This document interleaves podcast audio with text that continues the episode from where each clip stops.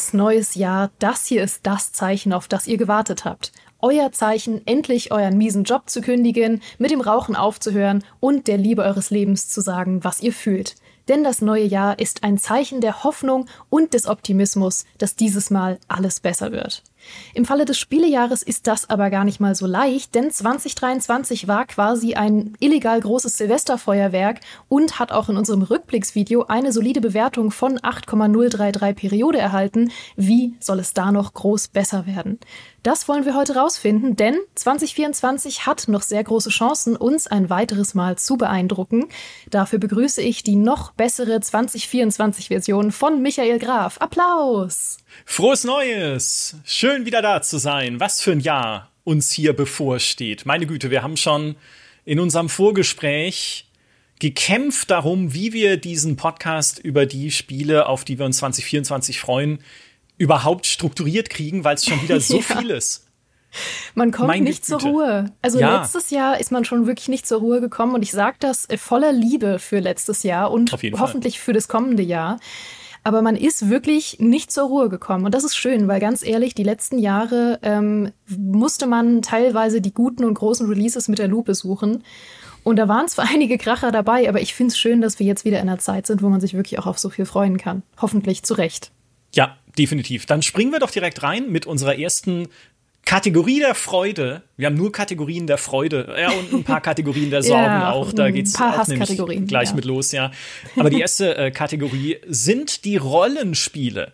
2024 mhm. und da steht eines ganz vorne, über das wir hier schon gesprochen haben, nämlich Vampire the Masquerade Bloodlines, das im Herbst 2024 erscheinen soll und meine Güte, ja, aber wie gesagt, wir haben unsere Sorgen darüber, wie dieses Spiel nach all dem Entwickler hin und her, nach dem Wechsel des Entwicklerteams jetzt zu The Chinese Room, ne, wie sich dieses Spiel vielleicht äh, nicht zu dem entwickeln könnte, was wir uns erhoffen. Äh, ein Spiel mit unterschiedlichen Spielweisen, wo man auch schleichen kann, das viel Humor hat und solche Sachen.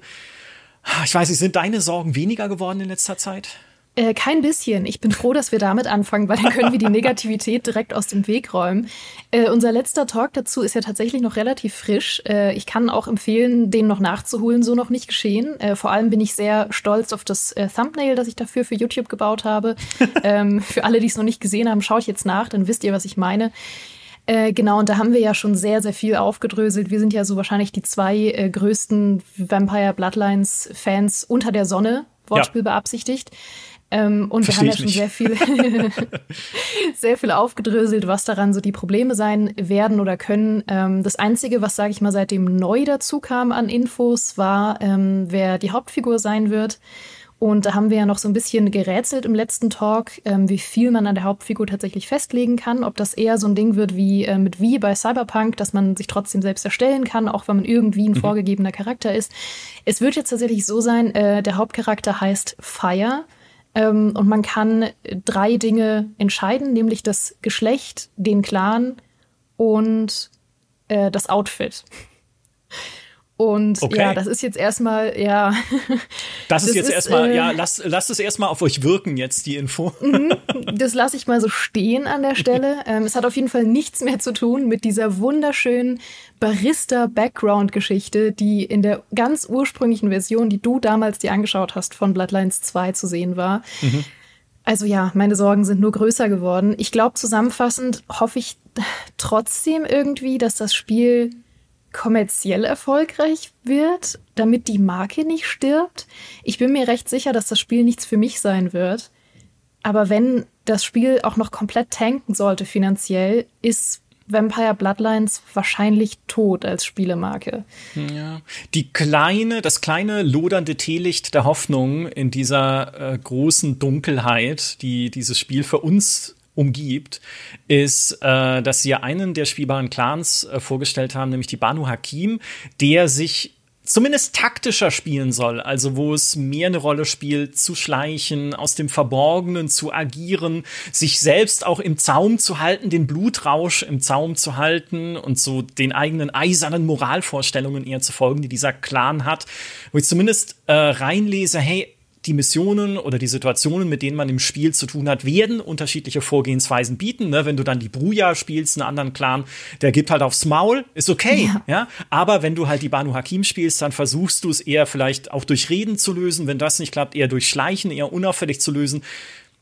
Wenn das der Fall sein sollte in diesem Bloodlines 2, dass mir das Spiel das auch immer erlaubt, ne, dass das Spiel dir diese, diese Flexibilität gibt, so Deus Ex mit spitzen Zähnen, mhm. dann wäre das eine Sorge weniger. Wenigstens. Ja. Ne, ob die Story trotzdem cool ist, ob die Figur, die man spielt, äh, trotzdem cool ist, ob sie aus Seattle als Schauplatz wirklich was Cooles machen, das Potenzial wäre da. Das werden wir sehen. Aber naja, also immerhin, ne, ich sag ja, das, das lodernde Teelicht der Hoffnung. Ja, sie haben sich halt mit ihren bisherigen äh, Trailern einfach keinen Gefallen getan. Also mit den letzten Trailern seit dem Wechsel, weil äh, das einfach nichts von dem zeigt, was wir uns erhoffen. Und vielleicht sind das auch einfach maximal schlecht ausgewählte Trailer und vielleicht wird es viel weniger, das sind viel geringeren äh, zwangsläufigen Action-Fokus, als es im Trailer aussieht. Aber vielleicht auch nicht. Gucken ja. wir mal. So ist es. So, das nächste, ähm, versuchen wir wieder ein bisschen positiver zu werden, oder? Ich habe das Gefühl, da hast du ganz positive Emotionen. Das nächste, eins der größten Themen, was nächstes Jahr ansteht in Sachen Rollenspiele, ist das Gothic Remake, das hoffentlich ja. endlich kommt. Das Gothic Remake. Naja, ich sag mal, was heißt positive Gefühle? Da kann alles schiefgehen. alles. Bei Remakes ist es ja immer so, ne? Du machst ein Spiel, das viele Menschen lieben, neu, legst es neu auf, interpretierst es vielleicht neu und dann überrollt dich die Welle der Wut im Internet. Äh, so ein bisschen war es ja auch so, als der erste Playable Teaser, diese Demo vom Gothic Remake rausgekommen ist, mit dem sie die Stimmung testen wollten, schon vor einiger Zeit und der nicht gut ankam. Daraufhin mhm. haben sie aber äh, angefangen, es überhaupt erstmal richtig zu entwickeln und dann auch hoffentlich die richtigen Schlüsse draus zu ziehen. Was aktuell versprochen wird von THQ Nordic und Alchemia vom Entwicklerteam ist, dass sie ja, zwar Dinge nicht äh, logischerweise eins zu eins nachbauen, wie es damals war, sondern schon äh, neu interpretieren und äh, größer natürlich auch bauen, als sie damals waren, aber dass sie sich trotzdem behutsam ans Original halten wollen, dass man es wieder erkennen soll in dem, was man da erlebt, nur halt an den richtigen Stellen noch verfeinert, nicht nur grafisch, sondern auch inhaltlich. Und eine der Sachen, die sie verfeinern wollen, was zumindest für mich schon mal ganz spannend klingt, sind die Tagesabläufe im Spiel. Gothic war ja schon immer das Spiel der Tagesabläufe, das Spiel der Weltsimulation. Und die soll noch detaillierter und noch komplexer werden. Das Wachen zum Beispiel, wenn sie Feierabend haben, halt einfach auch mal sagen, gut, dann bewache ich jetzt halt nicht hier das Stadttor oder das Tor zum Lager. Ne, gehe ich jetzt halt, ich gehe ins Bett. Wenn jetzt die Banditen kommen, ist mir egal. Oder dass sie dann losgehen und ein bisschen Schutzgeld erpressen, was man halt als Wache an Feierabend macht von den anderen Häftlingen. Dass äh, irgendwie Leute äh, Schlange stehen für ein Tellerchen Fleischwanzensuppe und das sogar, was man in diesem naja, es war nicht wirklich ein Gameplay-Trailer, den sie zur Gamescom veröffentlicht haben, aber so ein, so ein Stimmungstrailer, kann man sagen, dass man da auch gesehen hat, dass es auch mal Schlägereien gibt und die sollen sogar ungeskriptet einfach passieren, so Sandbox-mäßig. Ne, mhm. Dass Leute sich irgendwie auf der Straße anrempeln und dann wie ein GTA so ein bisschen, ne, sagt mhm. halt der eine so, ey, kannst du dich aufpassen? Und sagt, ah, kannst du vielleicht nicht aufpassen? Und dann gibt's halt schon ähm, ein paar hinter die Ohren. Also, dass sich diese Welt, die ja in Gothic damals revolutionär war, jetzt auch in diesem neuen Teil sehr lebendig anfühlt, oder was heißt neuen Teil, in diesem Remake sehr lebendig anfühlt. Sie wollen halt teilweise äh, noch die Spielwelt ein bisschen mehr mit Fleisch füllen, wo sie früher vielleicht untergenutzt war. Die Arena soll eine größere Rolle spielen, zum Beispiel im Lager auch mehr Platz für Publikum bieten. Sie wollen halt bestimmte Orte der Welt, die bisher sehr leer waren, vielleicht noch mit Nebenquests ein bisschen anreichern. Zumindest würde ich mir das erhoffen. Ja, weil äh, ich erinnere nur an den Skelettturm, da könnte man mehr draus machen. Also einfach äh, da ein bisschen mehr reinstecken. Aber halt nicht, dass du denkst, okay, was spiele ich hier eigentlich? Ne, was ist es mhm. eigentlich für ein komisches Spiel, das gar nichts mit Gothic zu tun hat? Äh, wenn sie es schaffen, diese alte Stimmung zu erhalten und die alte Atmosphäre, ach, dann werde ich mich da liebend gerne reinwerfen. Aber das müssen sie halt erst noch zeigen. Ja? Und ja. sie sagen, es kommt 2024. Ich würde nicht denken im ersten Halbjahr, sondern eher gegen Ende des Jahres. Aber ja, bitte nehmt euch auch die Zeit, die ihr braucht, damit es richtig cool wird. Klar. Ich glaube, Gothic ist eins von diesen Remakes, die es eigentlich dringend braucht und die gleichzeitig fast unmöglich umzusetzen sind.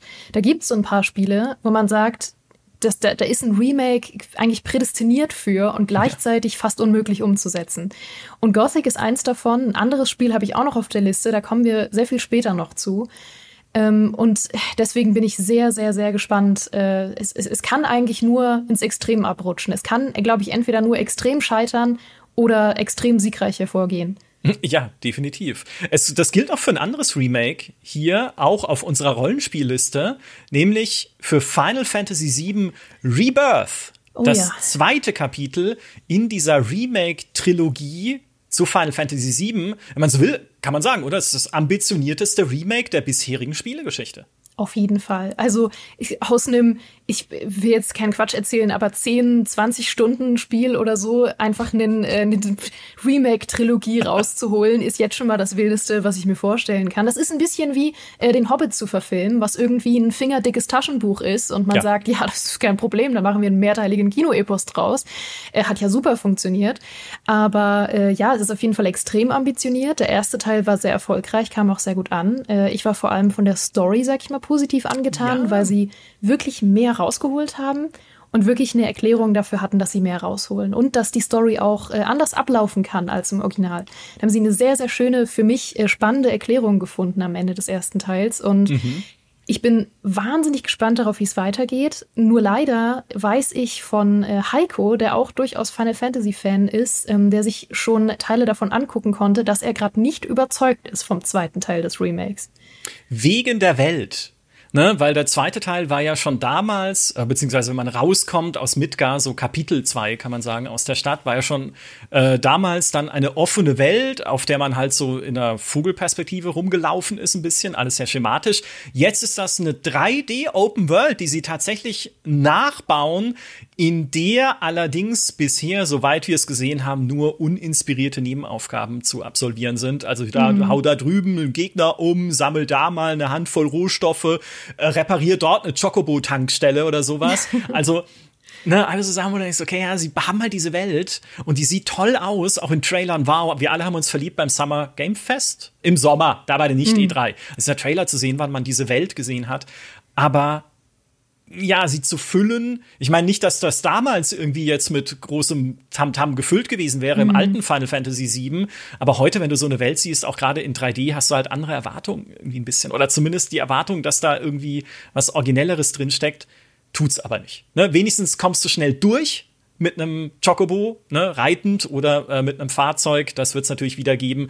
Ähm, das ist dann zumindest besser als im Final Fantasy VII Remake, also im ersten Kapitel, im ersten Spiel, wo es ends viel rumgelaufen gab, fand ich. Mhm. Also gerade in der Kanalisation, wie viel du da gelaufen bist, da hat man dann so auch so gemerkt, so, also das ist jetzt nicht unbedingt zeitgemäßes Spieldesign. ne? ähm, also jetzt hast du wenigstens den Chocobo, um da durchzudüsen äh, durch diese Welt, aber es wird noch, naja, ah es wird spannend zu sehen und es kommt ja auch schon sehr bald, wie sie äh, das oder wie sehr es sich zieht, ne? ob es natürlich einfach so ist, dass man da durchrennt und sagt, ist ja eh nur optional, man genießt ein bisschen die Aussicht und macht dann weiter mit dem nächsten äh, Story-Schnipsel oder mit der nächsten Story-Quest, die dann hoffentlich wieder cool ist wäre ja auch okay. Man muss ja auch nicht in jeder Open World jeden Stein umdrehen. Was du gerade gesagt hast, ähm, vielleicht noch zum Abschluss finde ich spannend, nämlich wie sie die Veränderungen in der Story erklären. Mhm. Weil ja, ich habe auch geguckt, ähm, ich will jetzt auch nicht spoilern, worum genau es geht. Äh, dieser neue Storystrang, den sie einführen, hat aber tatsächlich große Auswirkungen auf einerseits das Ende des vorherigen Teils und jetzt auch Auswirkungen auf Rebirth, auf Charaktere und darüber hinaus. Also ja. da wird's mega spannend zu sehen, was sie daraus weitermachen. Äh, Square sagt ja selbst, sie wollen Leute überraschen, auch wenn man die Originalgeschichte schon kennt. Ähm, jetzt ist die Frage, überraschen im guten Sinne oder nicht? also ja. mal sehen, was sie draus machen. Ja, man kann halt zumindest noch mal mitfiebern. Also es ja, geht da, ich würde so gern gerade sagen, ich sag's aber nicht, keine Angst, aber es geht um wirklich große Themen und mhm. ähm, man kann jetzt wirklich noch mal mitfiebern, was passiert oder auch vielleicht nicht passiert und ich bin, ich bin da sehr gespannt drauf. Ich hoffe sehr, dass sie vielleicht noch mal mehr rausgeholt haben seit dem Zeitpunkt, zu dem Heiko äh, die Version sehen konnte. Mhm. Und äh, dass sie es vielleicht auch, man hat ja schon im ersten Teil des Remakes ein bisschen Streckung gemerkt und dass sie das vielleicht ähm, verbessert haben. Im Moment scheint es ja, als wäre es eher schlimmer geworden, aber ich hoffe einfach, dass sie diesen kleinen Effekt, dass man merkt, okay, hier wurde einfach gestreckt, dass sie das ein bisschen besser in den Griff kriegen. Ansonsten gibt es ja danach, glaube ich, auch noch einen Remake-Teil. Also mal gucken. Ja, ja. Ja, einer kommt noch, ne? Trilogie mm, ist es. Genau. Ja. Na gut.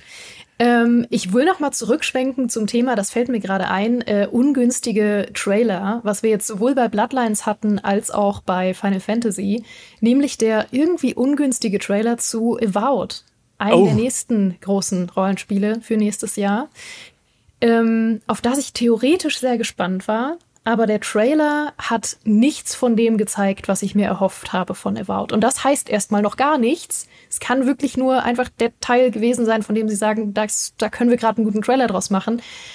Aber das sah nicht aus wie das Avowed, von dem ich die ganze Zeit äh, mehr wissen wollte. Nein, das ist, das äh, bekommt den Preis für die dämlichste Gameplay-Präsentation mm. des Jahres 2023. Auch wiederum im Sommer bei der Nicht-E3 äh, seitens Microsoft. Ich meine, das ist das neue Singleplayer-Rollenspiel von Obsidian. War ursprünglich als Koop-Multiplayer-Spiel geplant, dann haben sie gemerkt, nee, wir verzetteln uns, das wird zu viel, wir machen wieder Singleplayer, aber Ego-Perspektive. Ähm, und was zeigen sie dann alle so, hey, cool, ja, es macht quasi Obsidian ein eigenes Skyrim, so Fantasy-Rollenspiel in der Ego-Perspektive. Und dann zeigen sie einfach nur Kampf, eine ne überraschend hm. bunte Grafik, obwohl es in der Welt von Pillars of Eternity spielt, die ja super düster ja. war ursprünglich. Und was ich auch sehr genossen habe im ersten Pillars of Eternity, diese Stimmung und diese Atmosphäre. Jetzt ist es irgendwie bunt und ja, die Kämpfe sehen irgendwie lustig aus, aber was vor allem halt gar nicht zu sehen war, ist das, was Obsidians Stärke sein sollte und sie eigentlich auch ist, wie wir bei allen Obsidian-Spielen sehen, bis hin zu Pentiment, nämlich Story und Charaktere. Ja. Nichts von gesehen. Ja. Und das kann wirklich sein, dass sie sich das noch aufheben. Ähm, ich frage mich dann trotzdem, warum sie den anderen Trailer gezeigt haben, weil es gab ja ursprünglich mal diesen Teaser-Trailer, als es angekündigt wurde. Ähm, das war ja einer, der einfach original aussah wie Skyrim, wo man noch diese beiden Hände hatte. Eine Hand hatte irgendwie ein Messer und die andere ja. Hand hatte einen Zauber und man dachte so, ah, Skyrim. Und das war ja noch ein ganz schöner Teaser. Und äh, ja, sie haben jetzt halt mehr davon irgendwie gezeigt, aber es sah viel weniger cool aus als beim ersten Mal. Vor allem, weil die Kämpfe jetzt wirklich, ist glaube ich keine kontroverse Meinung, nicht der beste Teil von Skyrim sind. Also das ist jetzt nicht das, warum man Skyrim spielt. Was? Was? wow, der Aufschrei in den Kommentaren. ja. Ja, ist unüberhörbar. Aber klar, definitiv. Und ich muss aber auch sagen, ne, nach dieser unglücklichen Präsentation Situation ist alles, was sie danach enthüllt haben und was danach auch erzählt wurde in Artikeln und so weiter, äh, alles davon klang für mich wieder, hey cool, äh, hättet ihr doch gleich sagen können. Ja, das mhm. ist doch das Spiel, das ich möchte. Ne, zum Beispiel, dass äh, danach Obsidian gesagt hat, der Kern des Spiels, der Kern von Avowed sind deine Begleiterinnen und Begleiter. Du hast immer zwei Leute mit dabei. Wo war denn das mal zu sehen? Ja. Und die sollen natürlich Obsidian-typisch cool geschrieben sein. Ja, mit eigenen Persönlichkeiten, eigenen Quests, wie wir es kennen, aus zum Beispiel The Outer Worlds. Und apropos mhm. The Outer Worlds, was Obsidian auch sagt, ist, hey Leute, ne, das hat keine riesige Open World, von der wir gar nicht wüssten, wie wir sie füllen sollen, sondern wird eine, naja, eine geführtere Erfahrung sein, wie es The Outer Worlds auch war.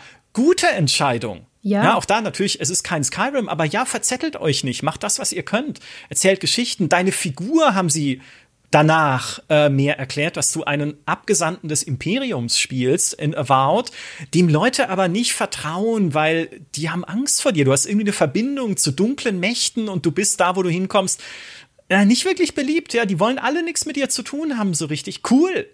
Coole mhm. Storyprämisse, bisschen wie ein Tyranny, was komischerweise auch von Obsidian ja. ist. Oh, also ja. Lauter gute Nachrichten plus ein klassenloses Charaktersystem, was ich immer sehr liebe, wo du einfach freischalten kannst, worauf du Bock hast. Ne? Will ich Gegner mit einem schwarzen Loch in die, also so hoch saugen irgendwie? Ja, klar, warum nicht? Das Einzige, was mir nicht taugt, sind Pistolen. Ich finde, Pistolen haben im Fantasy-Setting nichts verloren. Auch wenn du eine Pistole hattest in Ready to Roll, in unserem Pen and Paper, das war cool. Aber, aber nee, it's not äh, my fantasy. Es war auch keine Pistole, es war ein Revolver. Äh, kann ich an der Stelle sagen. Okay. Und es war ein äh, magically enhanced Revolver. Also das, das, das, kann man an der Stelle noch. ja, fair enough, fair enough. Ja. Ähm, ja, ich weiß, dass es noch eins gibt. Komm, jetzt werden wir aber positiv. Wir sind die ganze Zeit so, wir haben so schwankende Emotionen. Ich weiß, dass es eins gibt, äh, über das du unbedingt noch reden wolltest, nämlich Outcast. Ja, oh, aber positive Emotionen. Also ich sag mal so, ich bin ein Riesenfan von Outcast damals, vom Original Outcast, weil es wirklich das Gefühl geboten hat, eine dir fremde Welt kennenzulernen und zu entdecken. Ne, du hattest eine Open World, die sich dir nicht einfach äh, hingeworfen hat und dir gesagt hat, hier guck mal, hier sind lauter Questmarker und lauter Fragezeichen auf der Karte. Das gab's alles nicht. Es gab keine Questmarker, es gab keine Zielanzeige. Stattdessen hast du dich angefangen mit den Bewohnern dieser Welt zu unterhalten. Die haben ihre eigene Sprache gesprochen, ne? siehe Ulukai und Phantasma. Du musst ja erstmal lernen zu verstehen, was heißt das denn? Ja, also was wollen die denn? Äh, von mir. Plus, wenn du irgendwelche anderen NPCs gesucht hast in dieser Welt, dann hast du gefragt nach ihnen und die haben dann in die Richtung gezeigt. Ne, und gesagt, ach, der ist da drüben und dann musstest du da wieder hingehen und dich da nochmal neu rumfragen. Also eine sehr organische Art, diese Welt zu erleben. Und das bekommt jetzt einen Nachfolger, dieses Original Outcast mit Outcast A New Beginning, ähm, der schön ausschaut, also wie die Landschaften gebaut sind, wie überhaupt diese Welt gebaut ist, ganz fantastisch. Ähm, sie machen sich schon in ihrem letzten Gameplay-Trailer lustig über schematisches Open-World-Design, weil da so eine Stimme sagt, der Bewohner dieser Welt, es reicht nicht, einfach auf jeden Turm zu klettern. Du musst unsere Welt verstehen und herausfinden, wie alles zusammenhängt. Ja, schön. Also klar, äh, ne, also es ist kein Ubisoft-Spiel, sagen sie damit. Ob es aber stimmt, steht auf einem anderen Blatt. Weil ich habe das ja. auch schon gespielt, tatsächlich, eine Gameplay-Demo. Und die Aufgaben in der Welt sind schon noch sehr schematisch. Ne? Du musst da eine Feindbasis ausräuchern. Da hinten sind irgendwie verseuchte Tiere wie in Horizon, die entseucht, also quasi umgebracht werden wollen, aber du kriegst einen Bonus dafür. ähm, du hast tatsächlich in dieser Demo Questmarker und Zielanzeigen gehabt. Also ne, so ein Punkt, wo du hinlaufen sollst und ein kleiner Text, der dir sagt, was du dort machen sollst. Klar kann man Interface abschalten heutzutage, aber ich finde trotzdem, selbst wenn man das kann, ist ein Spiel nicht unbedingt drauf ausgelegt. Ne? Weil die NPCs haben zum Beispiel nicht mehr in die Richtung gezeigt, wo jemand anders steht, sondern warum sollte man das machen? Da ist ja ein Questmarker. Mhm. Also es hat sich einfach nicht mehr so nach dem alten Outcast entdecken angefühlt. Mir ist schon klar, dass sie es halt auf moderne äh, Spielkonventionen anheben müssen, ja, äh, um da auch neue Leute mit anzulocken. Und klar, die Kämpfe sind flüssiger und man kann jetzt so mit so einem Jetpack rumfliegen oder gleiten durch die Landschaften, was natürlich immer toll ist, äh, auch wenn man große Fernsicht hat und sowas.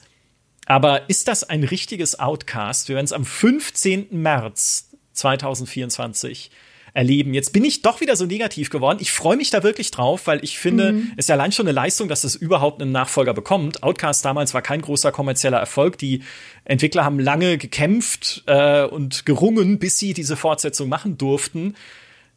Aber sie ist mir nicht, darf man das sagen, sie ist mir nicht altmodisch genug?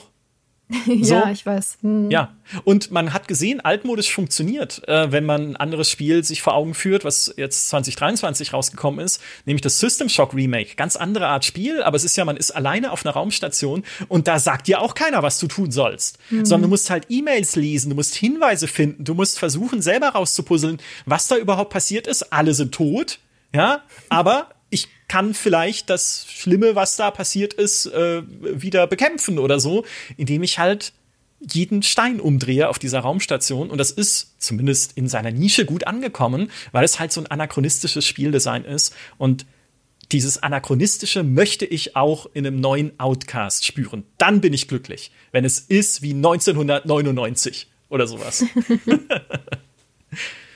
Ja, zum Thema persönliche Favoriten ähm, kann ich auf jeden Fall noch einstreuen. Ein Spiel, von dem ich weiß, dass es niemanden außer mir interessiert. Es stimmt nicht. Es ist ein kommerziell sehr erfolgreiches Spiel. Ich weiß nur, dass es in unserer Community nicht so viele Leute gibt, die es äh, gern gespielt haben oder überhaupt gespielt haben. Aber äh, like a Dragon, Infinite Wealth kommt auch nächstes Jahr, nämlich schon am 26. Januar.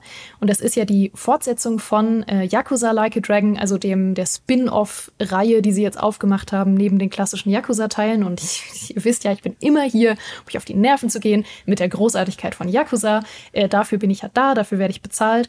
Und äh, Like a Dragon ist jetzt eben die, der Rollenspielableger davon weil Yakuza Like a Dragon eben auch schon äh, so klassische Rollenspiel-Rundenkämpfe hatte. Es hatte eine Party, es hatte ein Klassensystem und das war super charmant eingebaut in die Yakuza-Welt. Ähm, weil eben die Klassen zum Beispiel einfach äh, Berufe waren, also sowas wie Koch oder Bauarbeiter oder ähm, irgendwie Idol oder so, also Popstar. YouTube-Kanalbetreiberin. YouTube-Kanalbetreiber, genau.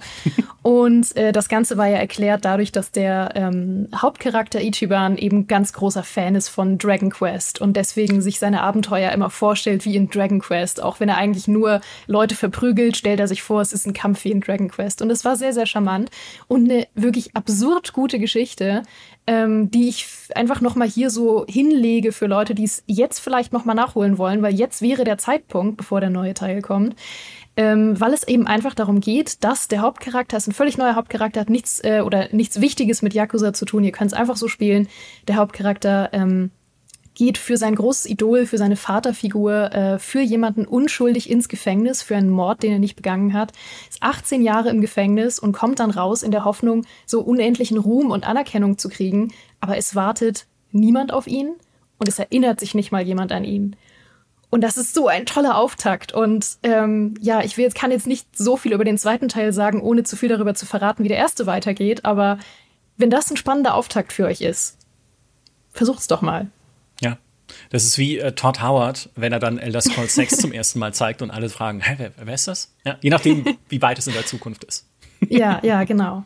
Naja, und äh, deswegen kann ich total empfehlen, äh, Like Dragon vielleicht jetzt nochmal auszuprobieren, äh, so als Inspiration, jetzt wo der zweite Teil ansteht.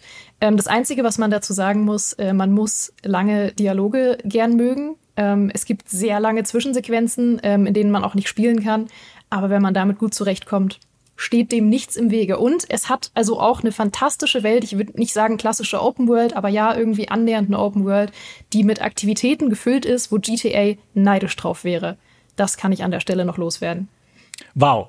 Das ist ein Schlusswort. Ich lächle und nicke die ganze Zeit, weil ich fasziniert. Ich bin kein Experte, sage ich mal, für Yakuza, aber es klingt sehr cool und es ist eine fantastische Überleitung von Like a Dragon zu zwei anderen Spielen mit Dragon im Namen, uh. die hier noch in unserer Rollenspielkategorie schlummern. Nämlich erstens Dragon's Dogma 2. Am 22. März 2024 kommt das raus, wird wieder ein Singleplayer-Rollenspiel. Der Online-Koop ist nicht mal mit drin, aber man ist weiterhin nicht alleine unterwegs, sondern wie im Vorgänger auch schon mit so einer Gruppe Vasallen.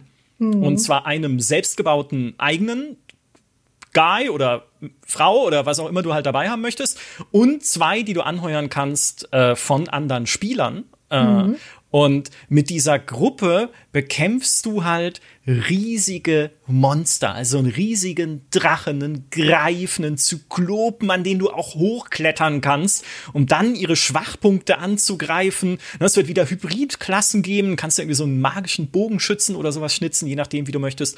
Und eine viermal so große Spielwelt wie im ersten Teil. Also Dragon's Dogma, ich hab da Bock drauf. Das ist halt, ne, ja. wieder das Bewährte. Ich glaube, die machen da keine riesigen Experimente. Man hat einfach eine große Welt mit vielen Monstern und eine Gruppe von Leuten, mit denen man sie kaputt holzt. Ist doch super. Ja, absolut. Also ich habe den ersten Teil auch geliebt. Ähm, mhm ich fand, also der ist weit entfernt von perfekt. Der ist sehr kantig und, und äh, irgendwie unperfekt und ein bisschen dreckig und so, aber macht wahnsinnig viel Spaß. Also ich sage immer gerne, es fühlt sich für mich so ein bisschen an, als wäre ich so in, in Berlin am Abend unterwegs gewesen und wäre versehentlich auf so ein äh, Hinterhofkonzert von irgendeiner drittklassigen Rockband gestoßen und hätte gedacht, hm, ist nicht Metallica, aber doch macht, macht irgendwie Spaß. Ja. So so ist Dragon's Dogma. Und dann kletterst du auf die Bühne, um die Schwachstellen dieser Rockband anzugreifen.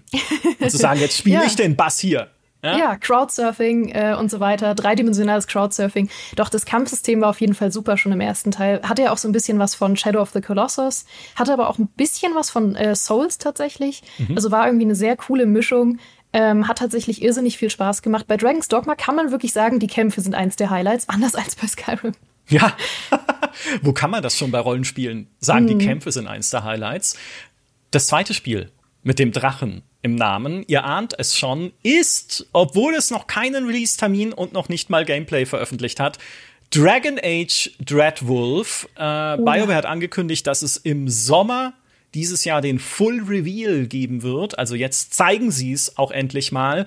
Und dann muss es doch im Herbst erscheinen. Ich bitte euch. Ich habe vorhin nachgeschaut, wann Dragon Age Inquisition rausgekommen ist und dachte, das war so 2016, vielleicht 2015. Das war 2014. Hm. Zehn Jahre her.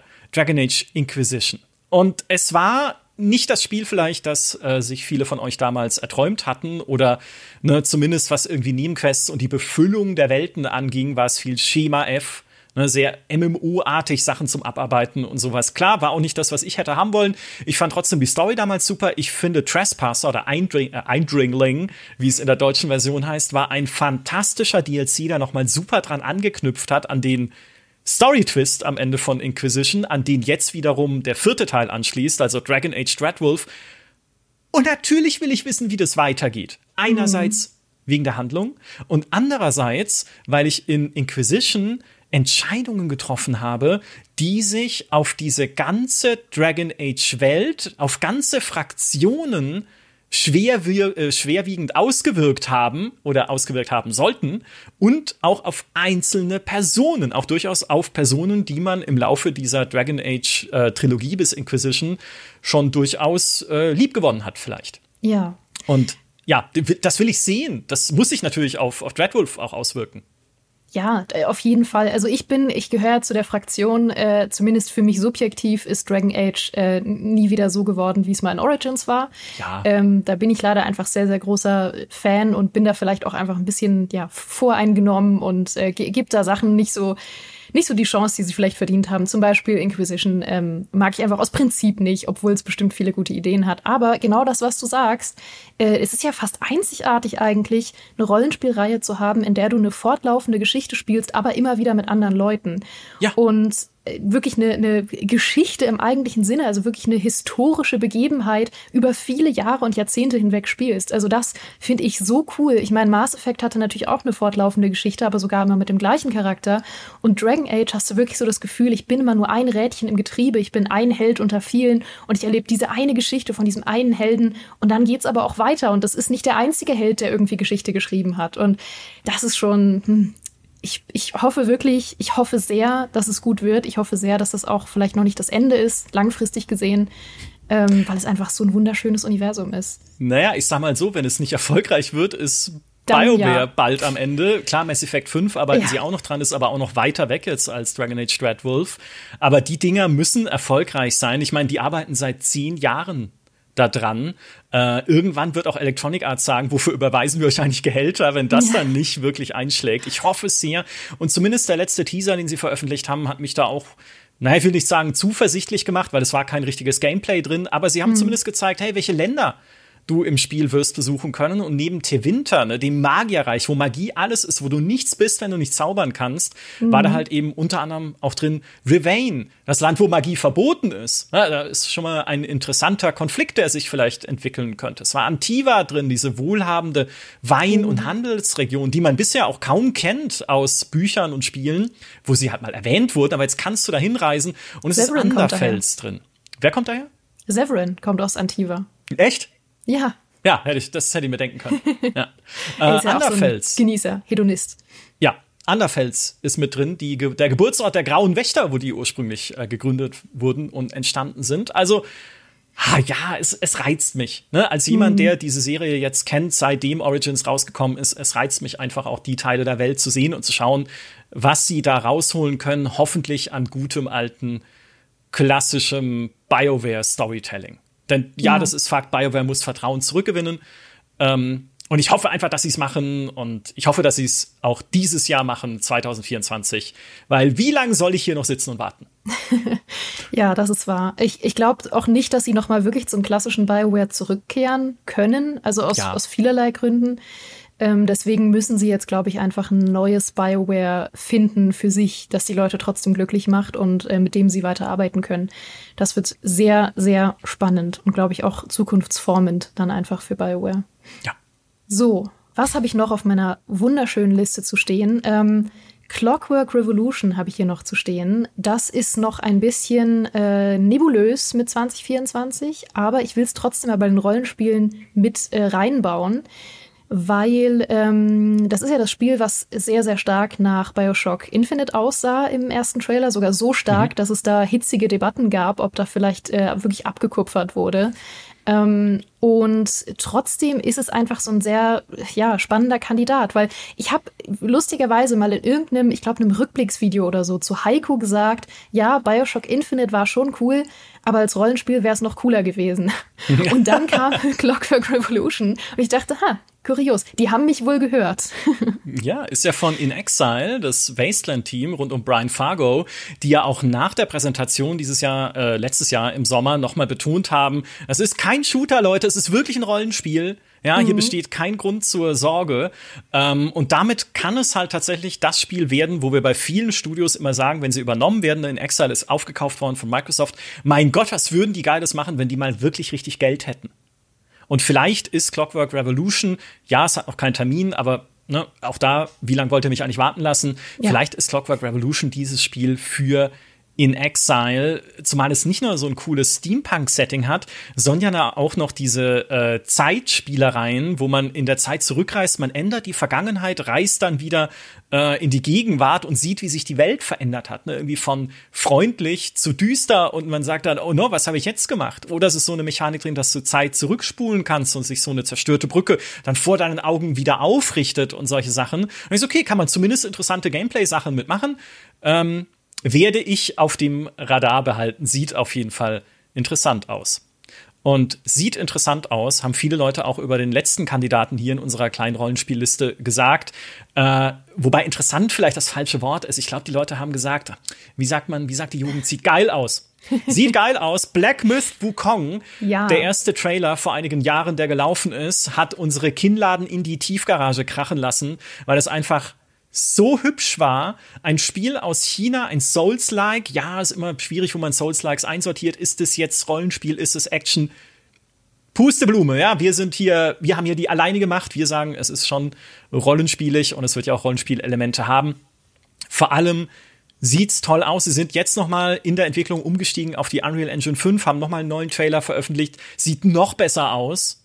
Mhm. Plus, es hat vielleicht auch mehr Storytelling als so die üblichen Souls-Likes oder sagen wir zumindest mehr plakatives Storytelling, als es mal in Elden Ring hat oder so oder auch in Dark Souls, weil es ja auf dem chinesischen Roman Die Reise nach Westen basiert, die Reise zum Affenkönig und auch schon coole Cutscenes gezeigt hat. Klar, wie viel es davon geht, wie gut die Geschichte am Ende ist, äh, wie sehr sich das an den Roman hält für alle, die ihn gelesen haben. Ich nicht. Äh, weiß man noch nicht aber es ist auf jeden Fall auch ein Spiel, das nächstes Jahr, glaube ich, viel Aufmerksamkeit bekommen wird, allein schon wegen der Grafik und weil AAA Gaming aus China so gut wie gar nicht existiert.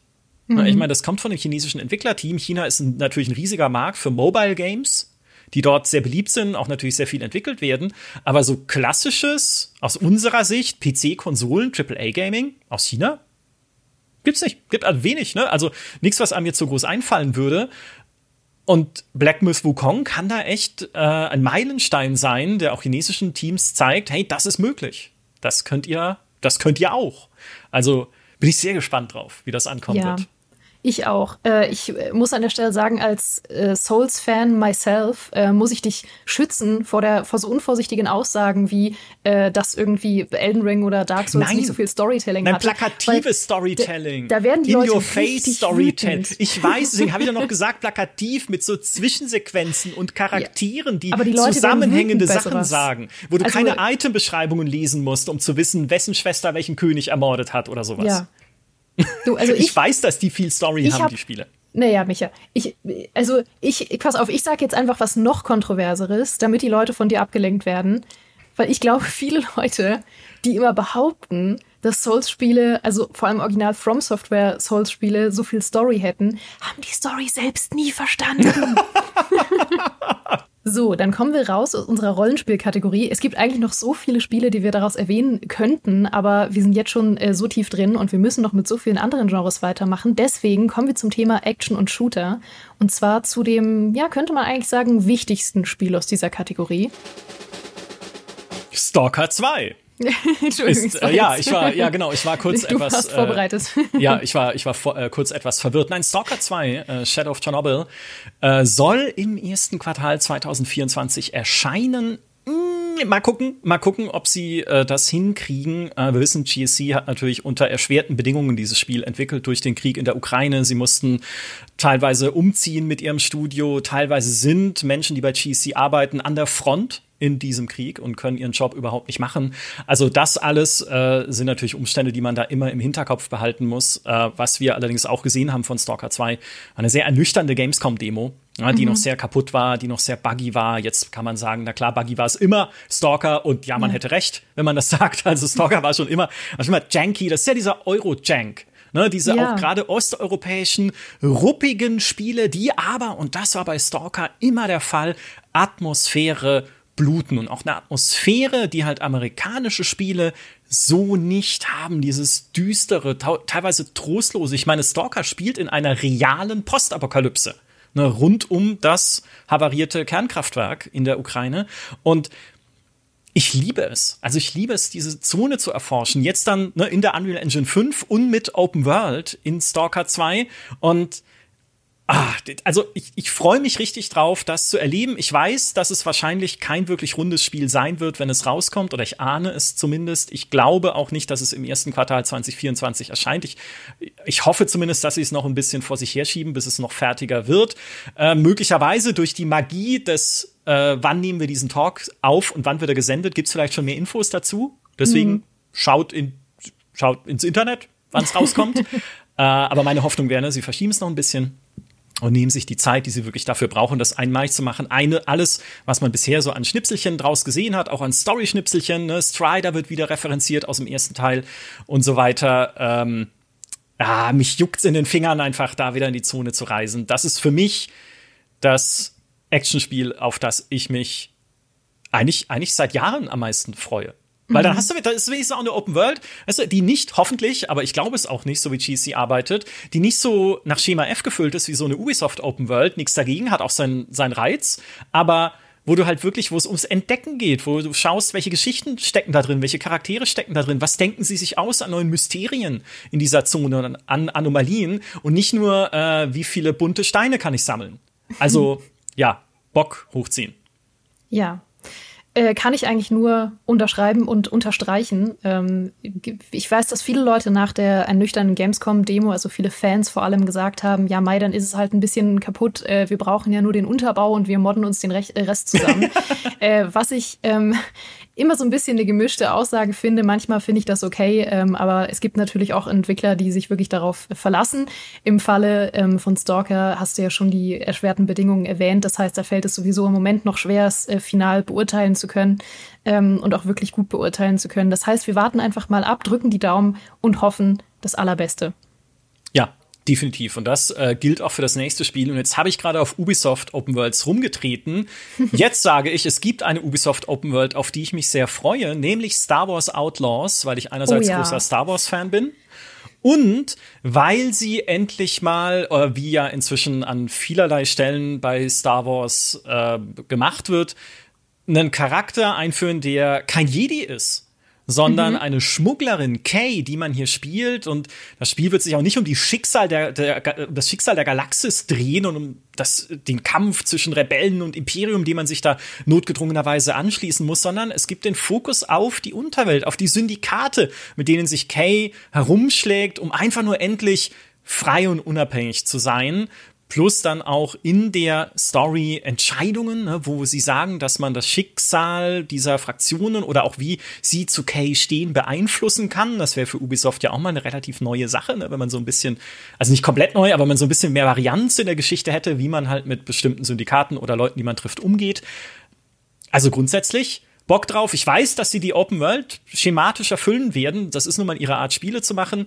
Wir haben jetzt allerdings auch an Avatar Frontiers of Pandora gesehen, dass sie zumindest in der Lage sind, eine Open World mehr an die Bedürfnisse des Settings anzupassen. Hurra! Ja. Und nicht überall ihr Schema F drüber zu bügeln. Und ähm, deswegen bin ich zum Beispiel auch mal gespannt, was sie in Star Wars Outlaws aus dieser Trennung machen zwischen Boden, Open World, man landet ja auf Planeten, und Weltraum wo man sich auch mit seinem Raumschiff äh, verlustieren kann und mal gucken, was es da dann zu tun gibt. Also ja, auch wieder, auch wieder äh, vorsichtige Freude, würde ich sagen. Kann auch immer alles schiefgehen, aber mal gucken.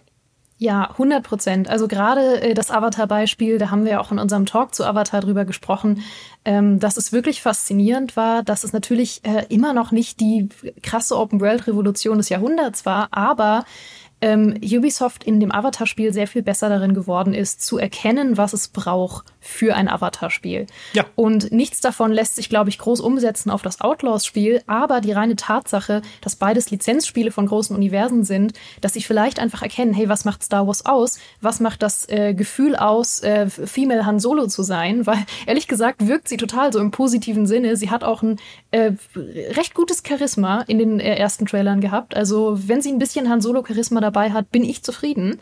Ja. Und ich hoffe einfach sehr, dass sie, ähm, dass sie dann noch mal so ein bisschen die es ist ja auch von Massive äh, Entertainment unter anderem. Es gehören ja mal viele Leute bei Ubisoft dazu, aber auch unter anderem von, da lachst du. ja, von allen bei Ubisoft. Von Alle. allen. Ja, Yves Gilmour hat auch dran mit, mitgemacht. Mm, naja, aber genau, die äh, Massive Entertainment ist ja auch äh, hauptsächlich mitbeteiligt und mhm. da hoffe ich einfach mal, dass sie zumindest die Tatsache aus Avatar gelernt haben, dass sie eben Sachen auch mal umbauen können und äh, Gameplay-Mechaniken auch mal ein bisschen loser interpretieren können zugunsten des Settings, was es eben braucht. Also da bin ich auch sehr gespannt drauf. Ja, Definitiv. Sehr gespannt äh, bin ich auch hier auf den nächsten Kandidaten. Der kommt schon sehr bald, nämlich Anfang Februar 2024. Suicide Squad Kill the Justice League, neun Jahre nach Arkham Knight, beziehungsweise acht Jahre nach Batman VR, wenn man so exakt sein möchte, kommt endlich ein neues Spiel von Rocksteady, ne, den Machern der Arkham-Serie, die ja Berichten zufolge ganz fantastisch gewesen sein soll. Und wir alle so, oh, ein neues Singleplayer-Spiel von Rocksteady, wie geil wird das denn? Halt! Mhm. Es ist ein Service-Game mit, ja, man kann Singleplayer spielen, aber es hat Fokus auf Koop. Man spielt ja den Suicide Squad ne, mit vier Charakteren. Also ja, kannst du auch alleine, kannst zwischen den Charakteren wechseln, aber Fokus auf Koop. Und es ist ein Service-Game inklusive Battle Pass mit Cosmetics.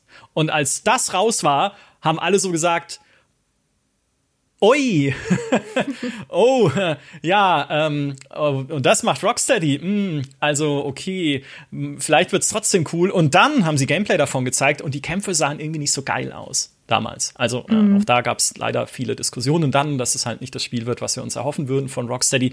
Daraus scheinen sie allerdings zumindest gelernt zu haben. In den letzten Gameplay-Szenen, die man gesehen hat, waren die Kämpfe irgendwie knackiger. Und was ich finde, die Prämisse, also rein die Story-Prämisse von Justice League, äh, Quatsch, von Kill, ich komme immer durch, ich bin kein DC-Experte. Suicide Squad heißt das Spiel, Kill the Justice League. Die Story-Prämisse ist cool, weil der Suicide Squad sind ja eigentlich Arschlöcher. Du hast ja. Harley Quinn, Deadshot, King Shark, Captain Boomerang, sind halt, ja, sind, sind Bösewichte.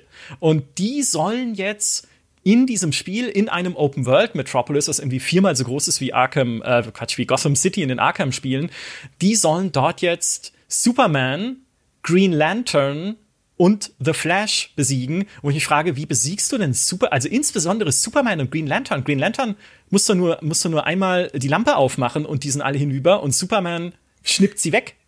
Ne? Also wie, und das hat für mich so ein bisschen als Story-Prämisse einen Hauch von The Boys ne, ihr wisst schon, der, ja. der Serie bei Amazon, wo es ja auch darum geht, wie besiege ich diese eigentlich unbesiegbaren Superhelden? Ja, dass die jetzt in Suicide Squad eigentlich nur von Brainiac, von diesem Alien irgendwie Gedanken kontrolliert werden und wahrscheinlich muss man dann dem Alien einfach einen Hammer über den Schädel ziehen und dann war es das, keine Ahnung. Aber als Idee finde ich das cool. Ja, ähm, ich glaube auch. Ich bin persönlich, ich bin großer Batman-Fan, also generell vom Batman-Universum. Ich bin auch großer Fan von den Batman-Bösewichten. Wovon ich leider kein Fan war, war von den Suicide Squad-Filmen. Ähm, da fand ich einfach die Charaktere nicht so umgesetzt, wie ich es mir persönlich gewünscht hätte.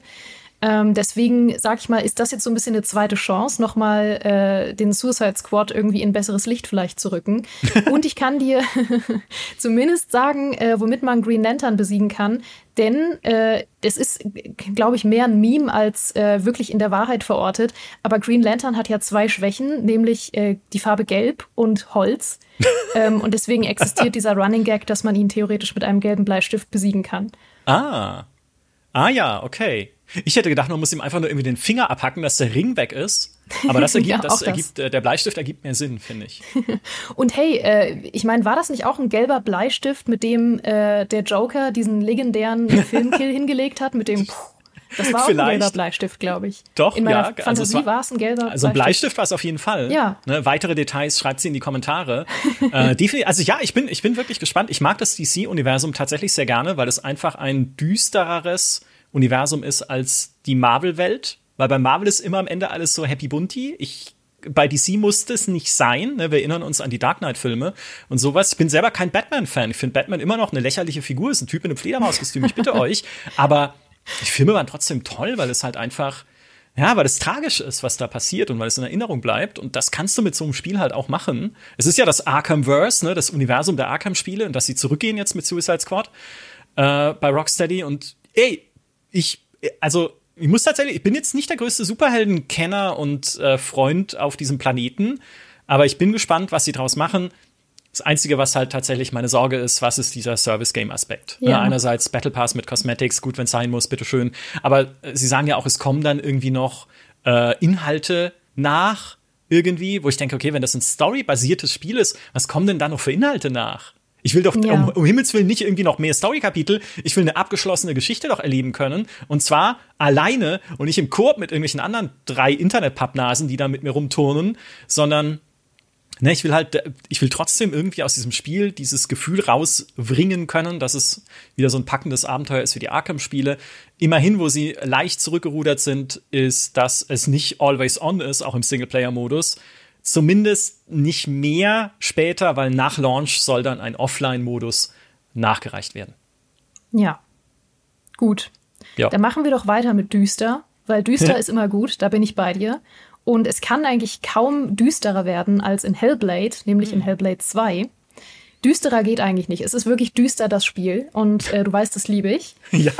Äh, da gab es ja mittlerweile ähm, zwar schon mehrere Trailer zu sehen, ähm, die auch immer grafisch einfach krachermäßig aussahen, wie man es kannte, aber sie haben sich auch nochmal echt weiterentwickelt seit Teil 1. Mhm. Aber es gab noch gar nicht so viel zu sehen oder eigentlich nichts zu sehen, was überhaupt die spielerische Herausforderung wird und auch noch sehr wenig und sehr nebulöses zur Story. Was prinzipiell erstmal gut ist, weil Hellblade wird sicher wieder keine lange Erfahrung. Es wird sicher wieder ein relativ kompaktes Spiel und da ist vielleicht alles, was man vorher schon verrät, äh, zu viel verraten. Davon hat ja auch Teil 1 gelebt, dass da sehr viel Überraschung und ähm, Suspense einfach drin war. Ja, ich bin, ich bin sehr gespannt. Ne? Werden sie die Kämpfe abwechslungsreicher machen diesmal als im ersten Teil? Wird es auch wieder Rätsel geben, so Umgebungsrätsel, wie sie es im ersten Teil gab? Ändern sie überhaupt spielerisch irgendwas, dass das wieder eine intensive Erfahrung wird? Ich glaube, das kann man aus dem, was man bis jetzt gesehen hat, schon ableiten. So, dass denn nicht die einzigen coolen Szenen im Spiel waren, die sie vorab gezeigt haben. Aber das, das glaube ich jetzt äh, erstmal nicht. Ninja Theory kann man ja eigentlich vertrauen, was das angeht. Der erste Teil war klasse.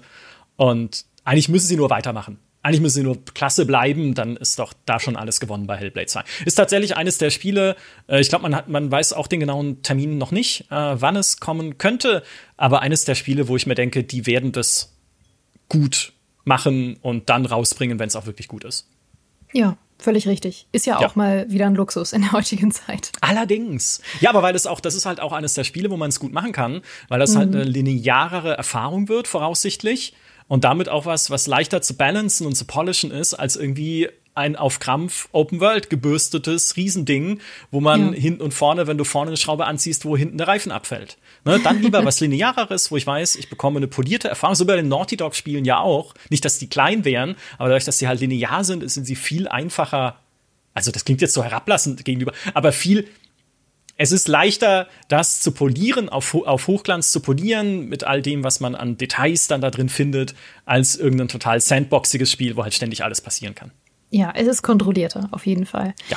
Ähm, das Thema, äh, ich glaube, die werden das einfach gut rausbringen und dann wird das cool, ist die perfekte Überleitung zu Hades 2, auf das ich mich sehr freue und gleichzeitig mir denke, was wollen die da noch anders machen? Und das ist die merkwürdigste äh, Kritik auf hohem Niveau, die man anbringen könnte. Aber ich sage mal, Hades war für das, was es sein wollte, beinahe perfekt. Und was macht jetzt Hades 2? Ja, ja. mehr davon. Okay. Ähm, ja. Ich beschwer mich nicht. Also ich, ich freue mich über mehr Hades. Ich freue mich über äh, einen neuen Hauptcharakter, über ein bisschen mehr Story und über äh, neue Bossgegner. Aber machen die was anders überhaupt? Weil was wollen sie verbessern an der Hades-Formel? Das war einfach ein gutes Spiel. Ja, da kann ich nichts hinzufügen. Es ist so. Ich meine, Hades hat bei mir einen Switch-Controller ruiniert. Einen, einen Switch-Stick habe ich ausgeleiert, nur mit Hades spielen die ganze Zeit. ähm, und der ist auch unrettbar zerstört. Den habe ich an Nintendo geschickt und sie haben mir zurückgeschickt und gesagt, kauf dir eine neue Switch, du Idiot. Ja, so haben sie es nicht gesagt, aber der ist schon, äh, das war schon ja, so ganz kennt man den Nintendo-Support. Ja, das sind üble Typen. ähm, und äh, ja, nee, dann, dann, also Hades war klasse. Aber ja, was? Ich meine, ja, sie bleiben einfach super. Aber ja. ich, Hades ist halt auch eines der Spiele, wo ich mir denke, brauche ich keine. Also, ne, ich hätte jetzt weder von der Story her noch von dem, was es spielerisch ist, weil ich es auch so lange gespielt habe, einfach, hätte ich jetzt keine Fortsetzung gebraucht. Nee. Fast jo. nicht. Also wahrscheinlich ist es total dumm, wenn es rauskommt und dann wird das wieder richtig awesome und dann sage ich, wow, was für eine dumme Aussage von dir vor ein paar Monaten, Geraldine. Äh, wahrscheinlich freue ich mich dann einfach total, dass es da ist. Aber mir geht es auch so. Ich überlege so, ha, was brauche ich denn noch aus Hades? Also Hades hat mir alles gegeben und mehr. Hades hat mir alles gegeben, was ich mir hätte wünschen können. Und äh, ja, mein Gott, vielleicht ist man es auch einfach nicht mehr gewohnt, dass man so viel Vertrauen in eine Fortsetzung hat und sagt, ja, mein Gott, so viel müssen die gar nicht besser machen, so viel Fragezeichen gibt es da gar nicht, es wird einfach ein gutes Spiel, Punkt. Vielleicht sind wir das nicht mehr gewohnt. Ja, wir können einfach nicht mehr nicht meckern. Nee, ist richtig. Ja, ja wir sind einfach so Meckerziegen geworden und äh, jetzt sage ich an der Stelle einfach mal, Hades 2 wird sicher gut. Ja, kann ja, man nicht meckern. Ja, richtig gut, ja. Äh, ob das nächste Spiel sicher richtig gut wird, das wird sich zeigen. es ist allerdings ein Spiel für dich, denn es ist Neo Berlin 2087. Uh. Ja. Wo Berlin? Ja, da habe ich, äh, da hab ich äh, gelebt, auch damals in Berlin. Ja, aber 2087. nicht 2087. Doch, ja. doch. Ach so, ach so. Okay. Ich bin das, dann zurückgekommen. das ist ein Spiel, das, als wir es zum ersten Mal im Trailer gesehen haben, sehr gut aussah. Auch wieder die mhm. Unreal Engine 5 wo du aber sofort diese Vibes hast, mm, das ist doch, das ist fake. Oder es ist irgendwie, ne, also da ist, das ist, ähm, riecht nach, äh, das wird nix. genau. Das riecht ein bisschen nach The Day Before. Der Trailer hat geruckelt. Es ist ein sehr kleines Entwicklerteam in Berlin. Natürlich äh, hat es diese 2087 im Titel, weil es irgendwie mit Cyberpunk 2077 spielt. Das ist auch ein Cyberpunk-Setting. Ähm, und es spielt halt mit diesem Traum vom AAA-Spiel aus Deutschland, was wir seit Crisis eigentlich nicht mehr richtig gesehen haben. Und ja, ich weiß, hey, bevor ihr es schreibt, Crisis 4 soll entstehen bei Crytek. Das kommt aber, also da würde ich wetten, dass es nicht mehr 2024 kommt. Alleine schon, weil sie letztes Jahr noch sehr hochrangige Stellen in, in ihrem Entwicklerteam ausgeschrieben haben. Und das deutet ja eher darauf hin, dass sich dieses Team dann erst gefunden hat und dass sie dann jetzt erst richtig anfangen, daran zu arbeiten. Vielleicht sehen wir mal irgendwie Gameplay dieses Jahr, aber ein Release Ne, Crytek straft mich Lügen und veröffentliche irgendwie ein Release-Datum zwischen der Aufnahme dieses Talks und wenn es die Leute sehen, dann gerne. Aber ich glaube nicht, dass es dieses Jahr noch kommt. Aber so dieser, dieser Traum, hey, wann entsteht bei uns endlich mal wieder ein AAA-Spiel? mit dem äh, kitzelt uns Neo Berlin halt auch, wie man es im Trailer gesehen hat. Und äh, ja, erstmal haben wir gedacht, okay, das wird nichts. Dann hat aber sich die Kollegin Steffi letztes Jahr eine Pre-Alpha frühe Version anschauen können. Die war auch noch sehr ruckelig und sehr unpoliert, aber sehr eine Pre-Alpha. Ne? Das heißt, das steht äh, da noch, also nicht sehr am Anfang, aber es ist halt noch nicht äh, so poliert, wie es dann später mal hoffentlich sein wird. Und sie meint, okay, es existiert zumindest, das ist die gute Nachricht. Ja, es ist ja. ein kleines Team mit um die zehn Festangestellten. Das ist eine Herausforderung für die, das hinzukriegen. Staatliche Förderung hin oder her, die sie bekommen haben, allerdings dafür. Und da hoffe ich doch auch, dass staatliche Förderung nicht einfach an irgendwas vergeben wird, was gar nicht existiert, sondern da müssen mhm. sie dann auch abliefern. Ähm, und ja, mal gucken, was sie, was sie draus machen. Ja, äh, das Setting ist natürlich ultra sexy, da bin ich äh, total bei dir. Also mehr Spiele in Berlin und oder München, ne, meine Heimat und meine Wahlheimat, sind äh, die zwei Orte, an denen ich viel mehr Spiele sehen möchte. Ja. Und ähm, ja, sie haben ja auch gesagt, äh, du sagst richtig, das war die Pre-Alpha, die Steffi gesehen hat. Und sie haben gesagt, danach soll noch die Alpha kommen, die Pre-Beta, die Beta und so weiter, was auch immer und so weiter heißt. Womöglich geht ja auch noch mal irgendwie Early Access los oder so.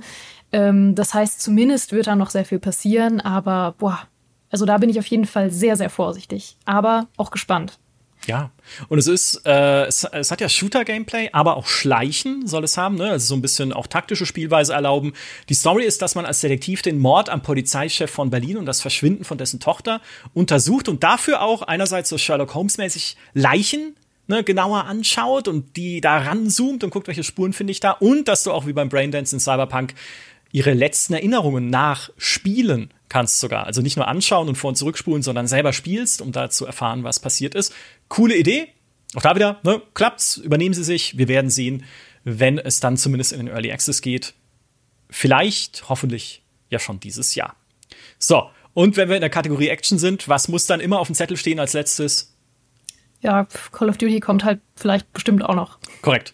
Ja, äh, das neue Call of Duty wird das erste mit vier Jahren Entwicklungszeit, weil jetzt ist wieder Treyarch an der Reihe, also die Black Ops-Macher, die zuletzt 2019 Call of Duty Black Ops Cold War veröffentlicht haben. Ne? Seitdem sind vier Jahre jetzt verstrichen. Das neue Spiel wird wahrscheinlich wieder ein Black Ops. Es wird womöglich wahrscheinlich im Golfkrieg spielen in den 90er Jahren, weil da schon beteiligter Schauspieler etwas zu viel ausgeplaudert hat, nämlich welchen Charakter er spielt. Eine Person namens Radcliffe und das könnte auf Peter Radcliffe basieren, einem Veteranen des Golfkriegs und Autor, der in den USA recht bekannt ist. So, die Fragen, die sich stellen, sind natürlich wie immer, wird die Kampagne länger als dieser Podcast hier und äh, ist äh, taugt der Multiplayer, aber das sind Sachen, die wir dann nächstes Jahr sehen werden. Es ist immerhin das erste Call of Duty, was dann erscheint unter der neuen Microsoft Schirmherrschaft. Ne? Da gehören sie ja jetzt mit dazu. Und ich sage, wenn es nach mir geht, ganz persönlich, ich bevorzuge nächstes Jahr ein anderes Actionspiel, nämlich Warhammer 40k Space Marine. Es kommt am 9. September, habe ich nächstes Jahr gesagt. Ich meine, dieses Jahr. Mein Gott, wir nehmen 2023 auf, aber ihr jetzt seid ja jetzt schon verraten. in der Zukunft. Ja, also dieses Jahr, dieses Jahr erscheint noch Warhammer 40k Space Marine am 9. September. Und Warhammer 40k, da weißt du, was du kriegst. Einfach ein Typ mit einer dicken Rüstung, der, äh, der Ketzer wegboltert.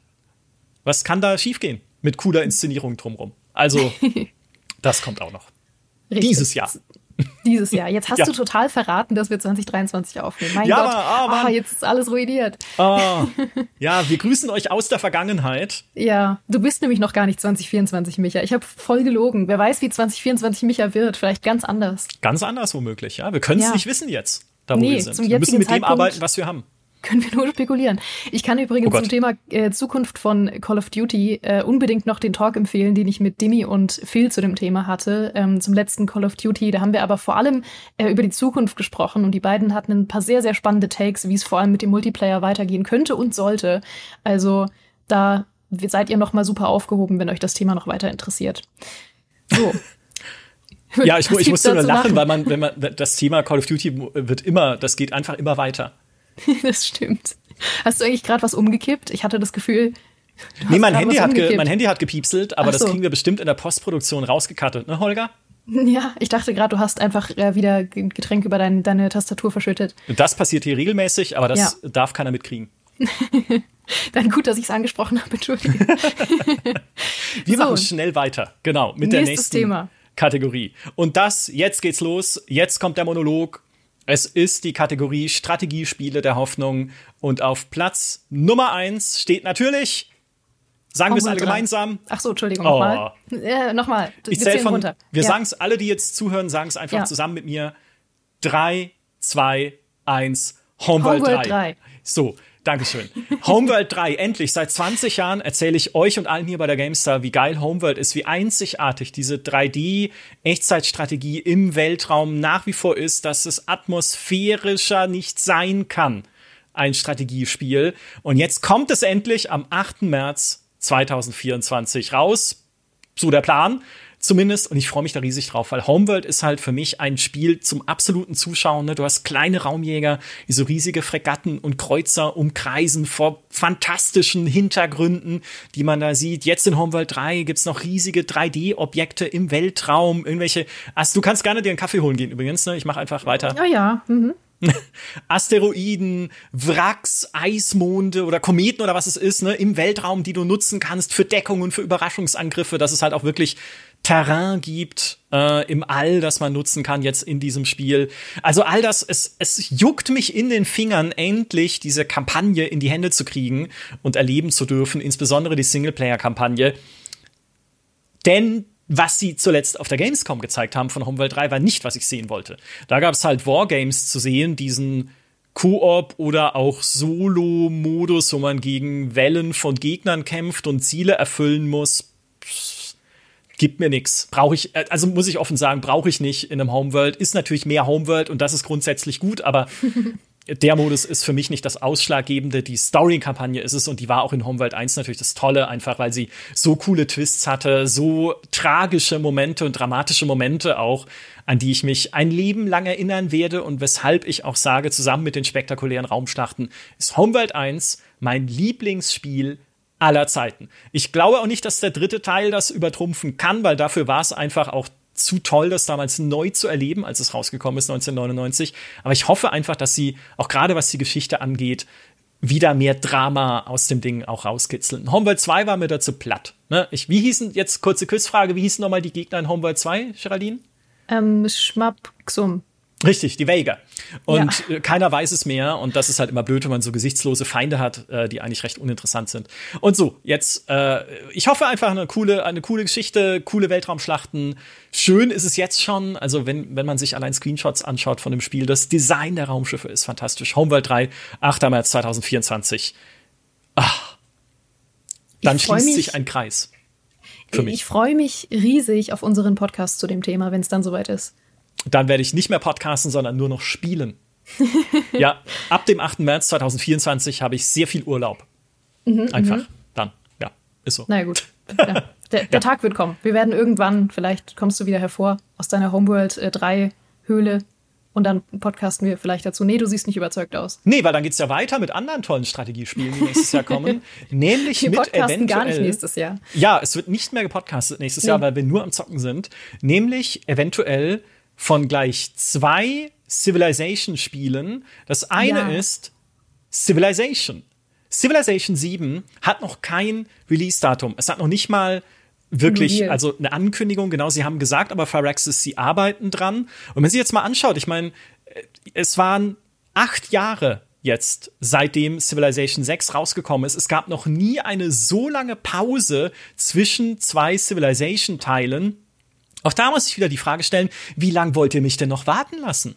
ne, man, allein damals, C4 ist 2005 rausgekommen, fünf Jahre später, 2010, dann C5, dann sechs Jahre später, Civ 6, das war 2016, schon allein arithmetisch hätte nach sieben Jahren, also 2023, Civ 7 kommen müssen, ist es nicht okay, gebe ich euch jetzt noch ein Jahr äh, Karenzzeit, aber 2024 hat Civ 7 zu erscheinen.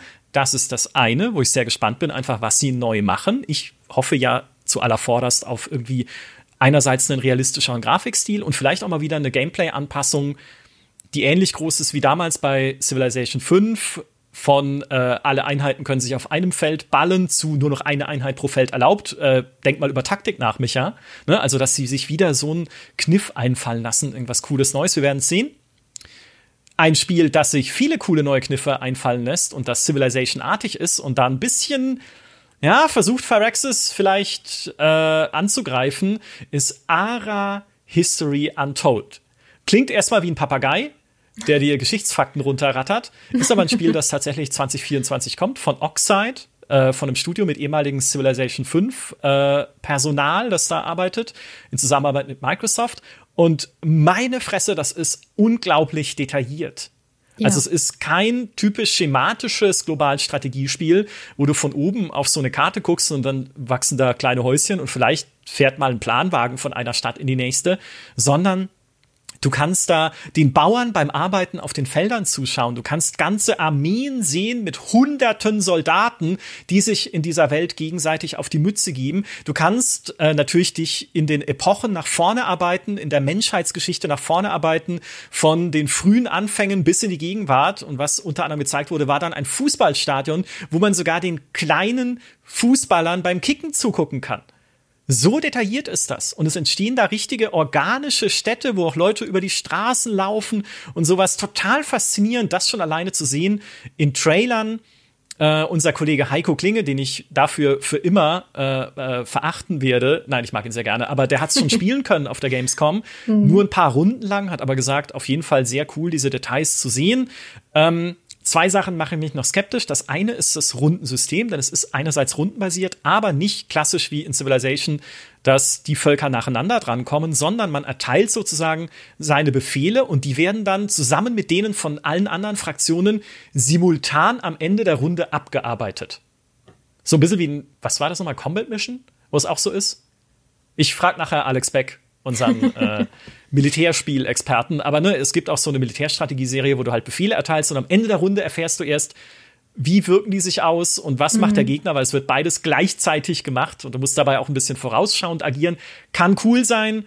Bin gespannt, ob das auch bei so einem historischen äh, Globalstrategiespiel funktioniert. Das ist das eine, was mich skeptisch macht. Und das zweite, was mich skeptisch macht, ist, dass es ein Spielkartensystem gibt für die Forschung, das da Zufall reinbringen kann. Und ich bin gegen Kartensysteme, Kartenmechanismen in Spielen. Ich mag es nicht. Ich mag es nicht, wenn Sachen zufällig gezogen werden. Ich will Kontrolle in meinen Strategiespielen. Da bringt ihr mich auch nicht mehr weg. Also ich weiß, dass es Leute gibt, die mögen das. Es gibt viele Spiele, die haben das. Aber ich will einen Technologiebaum, in dem ich selber bestimmen kann, was da erforscht wird.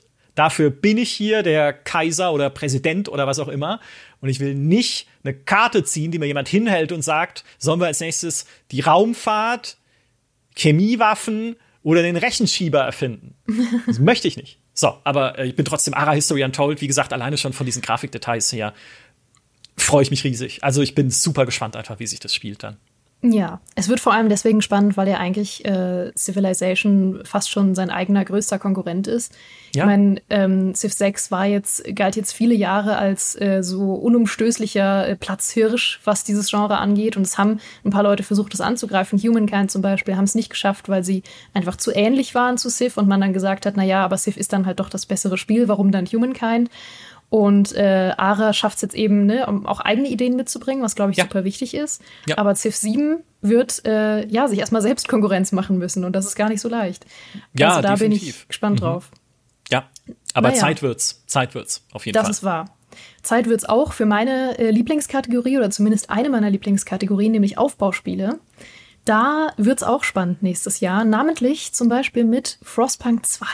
Ich freue mich so auf Frostpunk 2. Ich bin sehr, sehr, sehr gespannt. Vor allem, äh, es gibt ja immer noch nicht so viele Infos. Die sind so ein bisschen gestreut worden über die letzten Monate. Es gab ein paar Infos. Vor allem weiß man zum Beispiel, dass ähm, es einen großen spielerischen Fokus auf Öl geben wird. Mhm. Ähm, was ganz spannend ist, weil ich meine, Öl ist ja zumindest auch äh, in Anno 1800 eine sehr, sehr herausfordernde Mechanik. Deswegen bin ich da mal gespannt drauf. Und vor allem, dass es eben die Story auch weiter erzählt, was ja sehr außergewöhnlich ist, weil Frostpunk ja eben äh, eins der wenigen Aufbauspiele ist, was tatsächlich eine sehr relevante und sehr, sehr gut erzählte Geschichte hat. Und ich finde es total spannend, dass es wirklich nach Frostpunk 1 ja spielen soll und man auch wahrscheinlich mit Konsequenzen leben muss ähm, von Entscheidungen, die man in Teil 1 getroffen hat. Und da habe ich sehr, sehr viel Bock drauf. Ja, ich Frostpunk 2 ist für mich ein bisschen ursprünglich das Hades 2 der Strategiespiele gewesen, weil ich ja. da auch dachte, wer braucht's denn? Ne, was willst du denn aus diesem Setting noch machen? Du hast halt wieder diesen Überlebenskampf in einer äh, ja, lebensfeindlichen, eisigen Welt. Ja, da war doch der erste Teil schon super. Was brauche ich denn im zweiten? Was sie aber machen tatsächlich, ist ja den Fokus zu verschieben von Micromanagement, wo ich genau gucke, wie viele Kinder arbeiten in meiner Kohlemine, hin zu einem eher Makromanagement, wo ich komplette Stadtbezirke errichte und spezialisiere auf irgendwie Bergbau oder Fabrikarbeit oder Lebensmittelherstellung oder was auch immer, was man halt braucht. So, das ist eine. Und das andere ist, weil das ja sozusagen Tiefe aus dem Spiel nimmt, dass ich nicht mehr bei jedem Gebäude gucken muss, wie viele Leute arbeiten da, sind die müde, sind die verletzt, haben die eine Seuche oder sowas. Äh, was sie dafür aber reinbringen, ist diese politische Ebene. Dass in deiner Stadt, die du da baust, politische Fraktionen entstehen, die sehr geteilter Meinung darüber sind, wie die Menschheit äh, sich weiterzuentwickeln hat. Ne? Soll man naturverbunden bleiben? Soll man irgendwie sich rein der Technik hinwerfen und sagen, alles, was die Technik bringt, ist besser als das, was uns die Natur gegeben hat. Wo führen diese beiden Pfade hin? Das wird es spannend in Frostpunk dann zu ergründen und auch diese politischen Konflikte halt äh, zu lösen und zu schauen, äh, wie will ich denn meine Stadt jetzt weiterentwickeln? Welche Fraktion umarme ich? Welche jage ich aus der Stadt? Und so weiter. Also das ist eine, das ist eine sehr spannende Ebene, weil die einfach nicht viele Aufbauspiele haben. Also es gab schon Spiele wie Urban Empire, wo man irgendwie eine Stadt führt und dann hast du so einen Stadtrat und da sitzen politische Fraktionen drin, war aber dann eher dürr, was das Spiel draus gemacht hat. Ich bin super gespannt, was Frostpunk draus macht.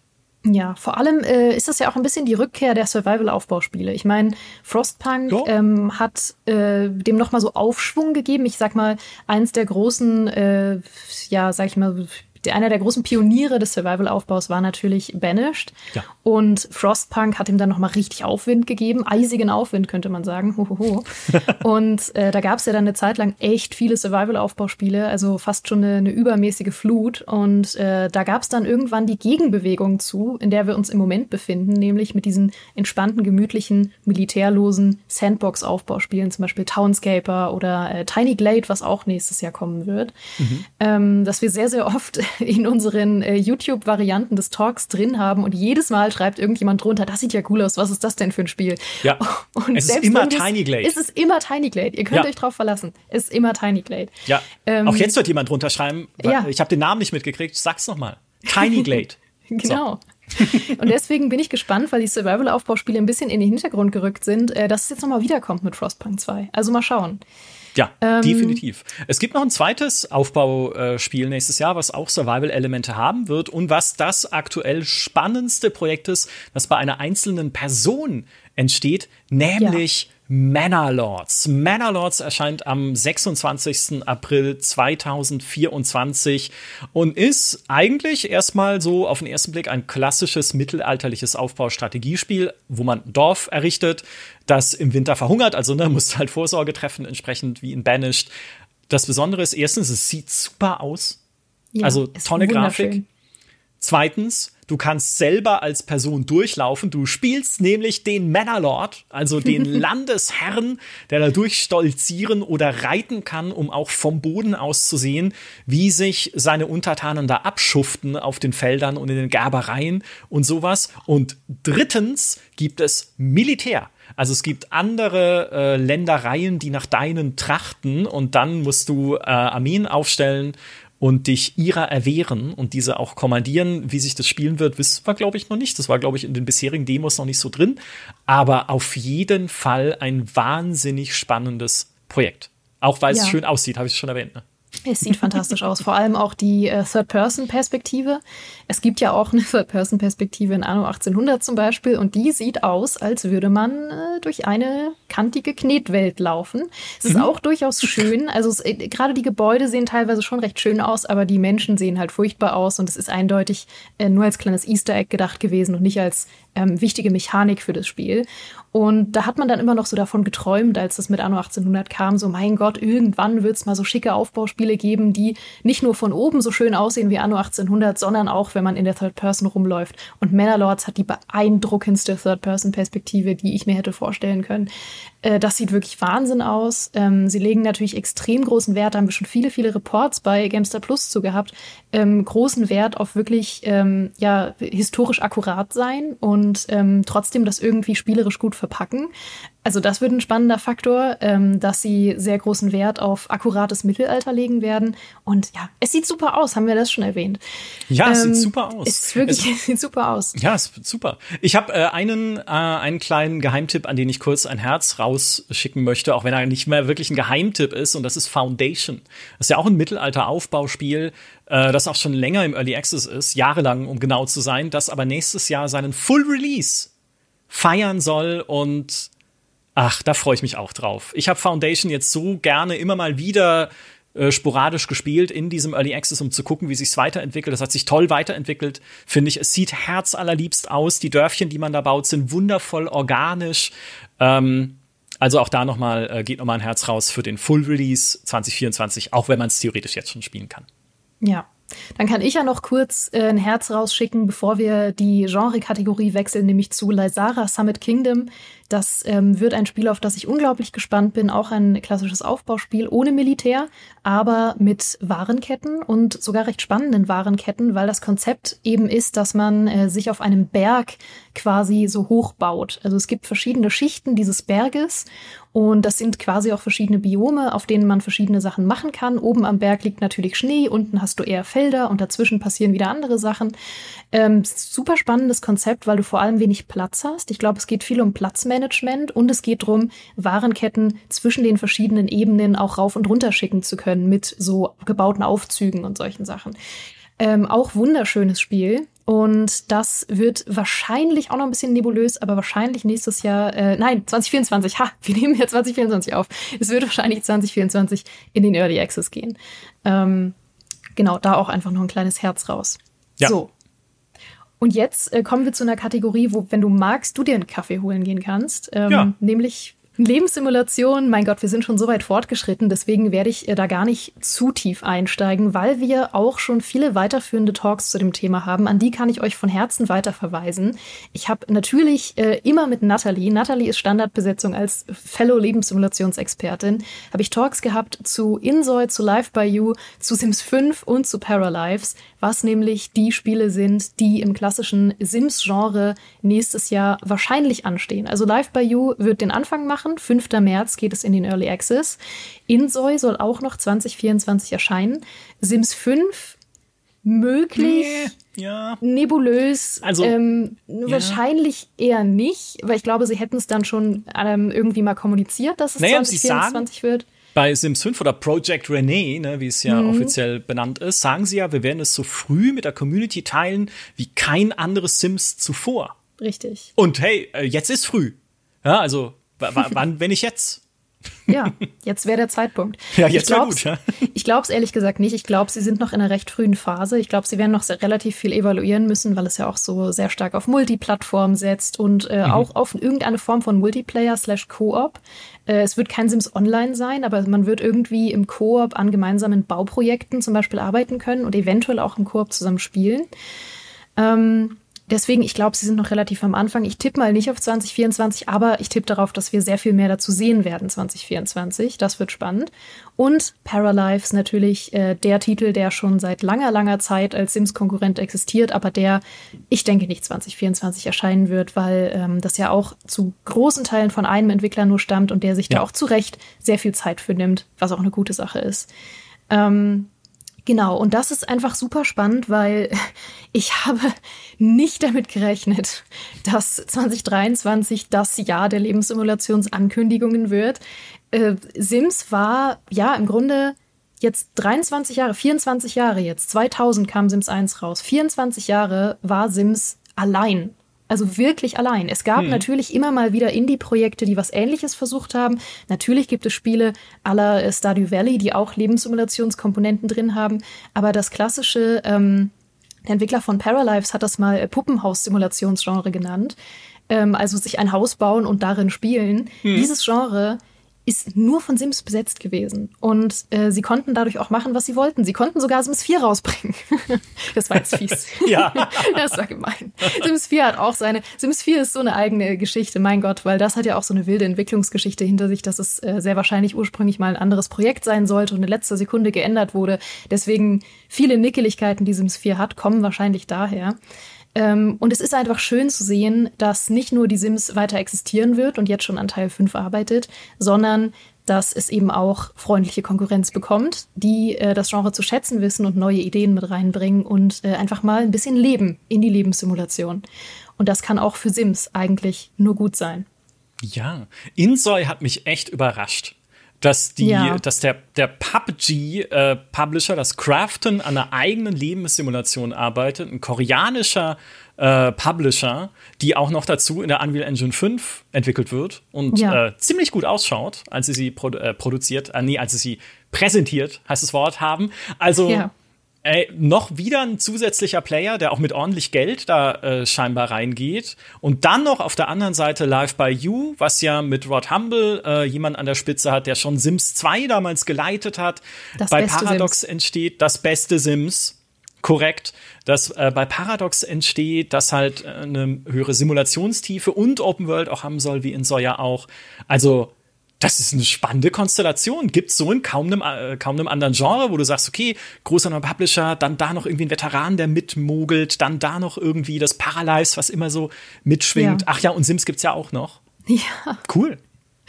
Wahnsinn. Also wirklich auch alle ähm, vier Kandidaten haben es wirklich geschafft, eine eigene Nische im Moment zu füllen. Das wird mhm. sich dann natürlich zeigen, wenn sie rauskommen. Aber alle haben ein Verkaufsargument. Und ich kann euch wirklich nur ans Herz legen, gern die einzelnen Talks dazu nochmal zu sehen, weil ich jetzt nicht so tief einsteigen kann. Da haben wir sehr, sehr viel schon drüber analysiert.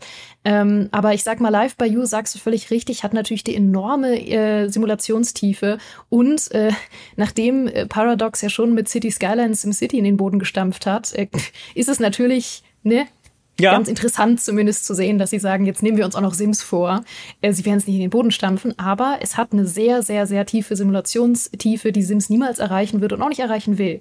Ja. Ähm, sie können ja erstmal so eine Kellerstufe runterstampfen vielleicht. Würde ja auch schon reichen. So ein bisschen freundlich treten, so. Ja, naja, genau. mal gucken.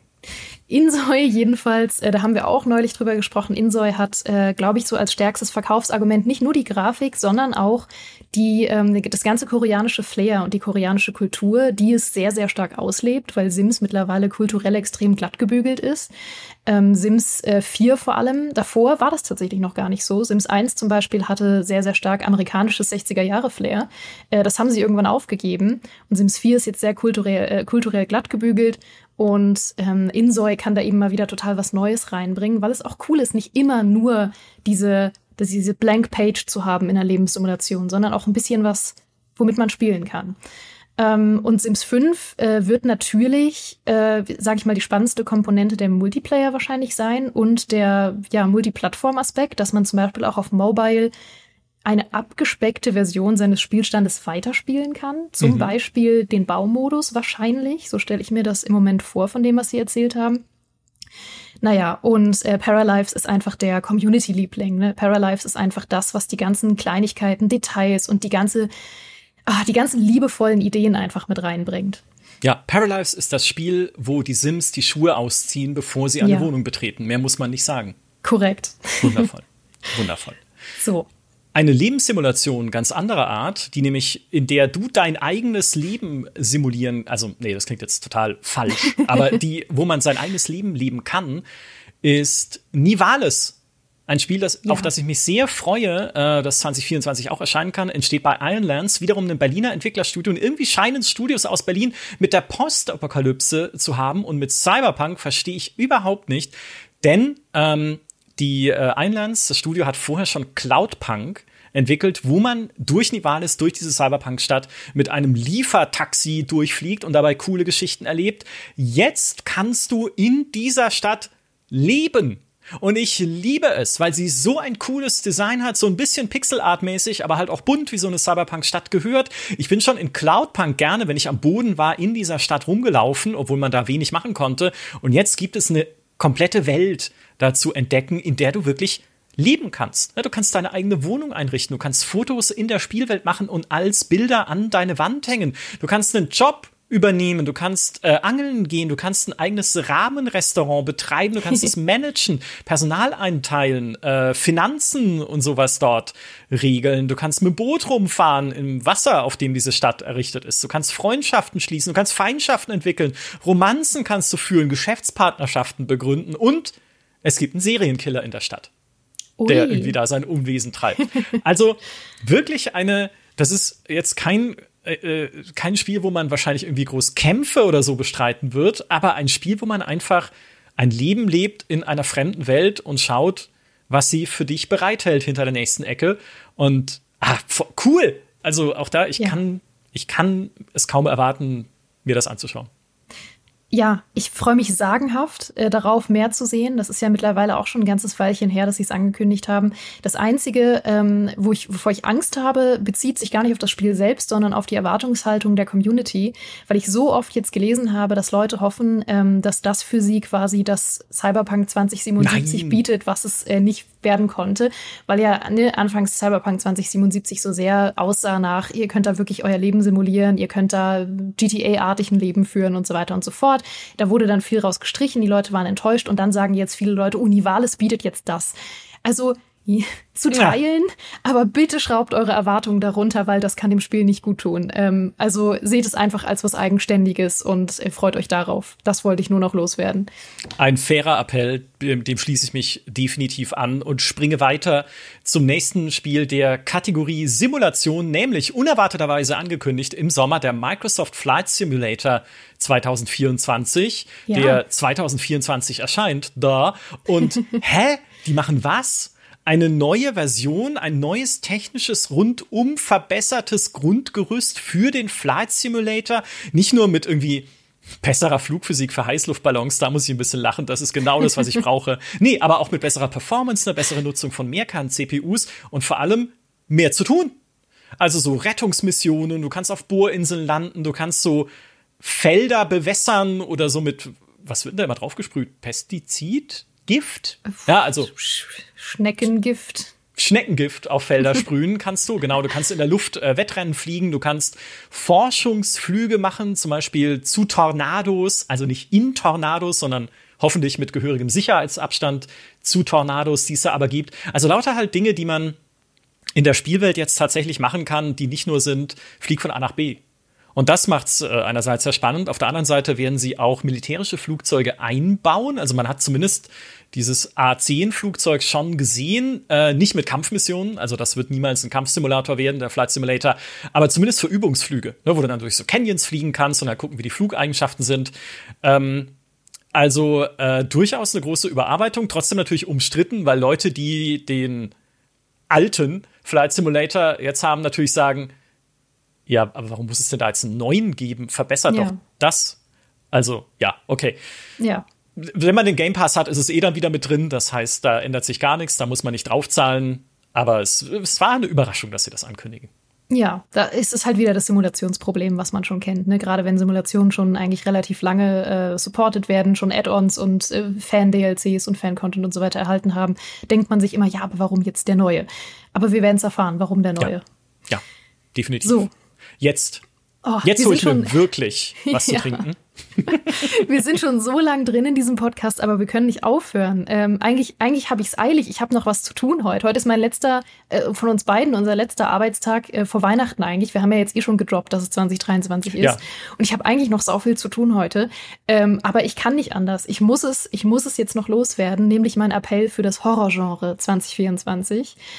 Ähm, das sieht nämlich also mehr als rosig aus oder zumindest spannend, denn ähm, tatsächlich eins der Spiele, auf das mich ich irgendwie am meisten freue und ich weiß, äh, da stehe ich allein da, aber wobei nicht ganz allein. Gnu, Jasmin äh, freut sich auch darauf riesig, nämlich auf Little Nightmares 3. Ich freue mich so sehr darauf. Little Nightmares 1 und 2 haben so viel Spaß gemacht, habe ich beide mittlerweile zweimal gespielt und äh, sind einfach wunder, wunderschöne Abend- oder Wochenendbeschäftigungen. Ähm, eine tolle Story, eine völlig schräge Lore, ähm, einfach spaßiges Gameplay, was einfach fluffig von der Hand geht, ähm, tolle Gruselmomente und trotzdem eigentlich auch ein Spiel, das man Leuten empfehlen kann, die ähm, mit Horror nicht so viel anfangen können, weil es hat nicht die klassischen Jumpscares, ein paar, aber die sind nicht so super unangenehm. Also es ist wirklich ein, ein angenehmes Gruselspiel einfach mit einer tollen Story, von der man einfach mehr wissen möchte. Bin so gespannt, wie es nach Teil 2 weitergeht. Und der allerwichtigste Faktor, du kannst es endlich im Koop spielen. Ich freue mich so. Denn Teil 2 äh, hatte ja schon einen KI-Koop quasi. Also du hast äh, in Teil 2, sag ich mal, 70 Prozent der Zeit mit zwei Charakteren gespielt und äh, hast so kleine Koop-Aufgaben auch gelöst, aber das konnte nicht von einem Koop-Partner übernommen werden, sondern wurde von der KI gespielt. Und äh, da hat man schon das erste Mal so ein Feeling dafür gehabt, so hey, das könnte im Koop richtig cool sein. Ja? Nee? Cool. Kannst du nichts hinzufügen? Nee, es, es klingt, klingt cool. Klingt ja. ähm, nach einem Spiel mit Horror und Koop. Cool. Ja, richtig. Cool. Dann natürlich das Silent Hill 2 Remake. Mein Gott, bin ich darauf gespannt. Äh, da würde ich auch so gern noch viel tiefer einsteigen. Aber wenn ihr euch dafür interessiert, kann ich euch den Talk empfehlen, den ich mit GNU hatte. Dazu nämlich auf der Gamescom. Da haben wir darüber gesprochen, warum Silent Hill 2, und so schließt sich der Kreis zu meiner Andeutung vorhin, eigentlich das unmögliche Remake ist. Ah. Denn genau wie Gothic ist Silent Hill 2 ein Spiel, das nach einem Remake schreit und das es trotzdem sehr schwer haben wird, eins zu bekommen weil es ein Spiel ist, das sehr viel auf, ähm, ja, Nebulosität setzt, könnte man fast sagen. Sogar wirklich wortwörtlich auf Nebel. Das sind zum Beispiel so Sachen, wo man sich fragt, wie werden sie das in der neuen Version umsetzen, weil der Nebel natürlich damals eigentlich eine technische Limitation war, aber dann auch zu einem Feature geworden ist. Und ähm, weil es ja eigentlich darum ging, ne, dass man nicht weit, weit gucken konnte eigentlich damals. Und dann hm. haben sie eben diese Stadt sehr nebelig gemacht. Und das war dann eigentlich ein sehr, sehr wichtiger mechanischer Faktor, weil du eben nicht weit gucken konntest. Das ist zum Beispiel was, wo ich sehr drauf gespannt bin, wie sie das umsetzen, aber vor allem die Story. Denn äh, es kommt von Bloober Team und Bloober Team ähm, sehe ich mit gemischten Gefühlen. Einerseits weiß ich, dass sie sehr, sehr große Silent Hill-Fans sind. Also ich hatte mal ein Interview mit einem der Entwickler und er hat mir direkt ganz stolz sein Oberarm-Tattoo von Silent Hill gezeigt. die sind sehr, sehr große Fans. Ähm, sie sind auch so ein bisschen Freunde des Hauses, weil sie zum Beispiel schon mit dem Komponisten von Silent Hill viel zusammengearbeitet haben, für The Medium unter anderem. Und sie kennen sich eigentlich gut aus mit Horror. Aber ähm, sie sind nicht gerade bekannt dafür, besonders subtil erzählen zu können in ihren Spielen. Ähm, sie wollen es immer gern, aber sie können nicht so gern, nicht so gut diesen psychologischen, subtilen Horror, wo man nicht immer alles aussprechen muss. Das können sie nicht so gut. Sie wollen immer gern Sachen aussprechen. Silent Hill 2 ist nun das Spiel, in dem am wenigsten ausgesprochen wird. Und das macht es so fantastisch. Deswegen hoffe ich sehr, dass sie die Story nicht ruinieren, indem sie sehr viel deutlich machen müssen, was man eigentlich auch so verstanden hat im Original. Ähm, ja, da könnte ich jetzt noch viel tiefer einsteigen, aber wie gesagt, schaut gern in dem Talk vorbei, den ich erwähnt habe. Ja, ich freue mich da auch riesig drauf. Äh, Hauptsache Leon S. Kennedy ist wieder mit dabei. Oh, ich hasse dich. Und der Hund kommt durchs Fenster. Naja, ah, ich, ich, kann immerhin so äh, einen, einen Faktoiden droppen, weil auch dieses Spiel hat noch kein offizielles Release-Datum, aber es ist ja. schon vorbestellbar für die PlayStation 5, was Richtig. ja darauf hindeutet, dass es nicht mehr so weit weg sein dürfte. Richtig. Es wird auch mittlerweile, äh, sage ich mal, spekuliert mit Anfang 2024 oder zumindest Frühling 2024, ähm, obwohl es noch nicht offiziell ist. Aber davon kann man, glaube ich, zum jetzigen Zeitpunkt schon mal vorsichtig ausgehen. Ähm, ich bin auf jeden Fall extrem gespannt darauf. Ich habe große Angst davor, weil Silent Hill 2 eins meiner absoluten Lieblingsspiele ist und auch äh, ein legendäres Spiel. Aber ich freue mich auf jeden Fall, dann endlich zu sehen, wie es geworden ist. Und äh, wenn jemand mit mir jetzt die Diskussion nochmal anfangen möchte, ob James Sunderland im Original nun in den Spiegel guckt oder nicht, dann komme ich persönlich vorbei und wäre wütend. Sehr gut. Schreibt es in die Kommentare, äh, ob ja. James Sunderland in den Spiegel guckt oder nicht. Wir eilen jetzt im Galopp durch unsere restlichen Gal äh, Galerie Galerien, Kategorien, die wir haben äh, für Spiele 2024. Auf dieser Liste stehen nämlich zwei Add-ons, die wir jetzt abhandeln werden, wie es ihnen gebührt. Fang du an mit dem ersten, dann nehme ich das zweite. Gut. Elden Ring, Shadow of the Earth Tree. Was gibt's da zu lachen? ja, aber wir, das, wir, machen das jetzt einfach so wie Schichtarbeit am Fließband gehen wir ja, durch die Spiele. Ja. Das Elden Ring äh, Add-on wird natürlich gigantisch. Das kann ich vor allem als großer Dark Souls-Fan äh, schon mit ja, relativer Zuversicht sagen, denn ich kenne viele Dark Souls DLCs und weiß, dass die DLCs von From Software in der Regel echte Kracher sind und wirklich auch den Umfang und die Qualität eines kompletten Spiels nochmal haben können. Mhm. Vor allem bin ich sehr gespannt darauf. Äh, das ist in der Tradition von From Software, dass es in der Regel sehr ähm, geheim gehalten ist, wie man das, das Add-on überhaupt betritt, weil es ja ins laufende Spiel integriert wird.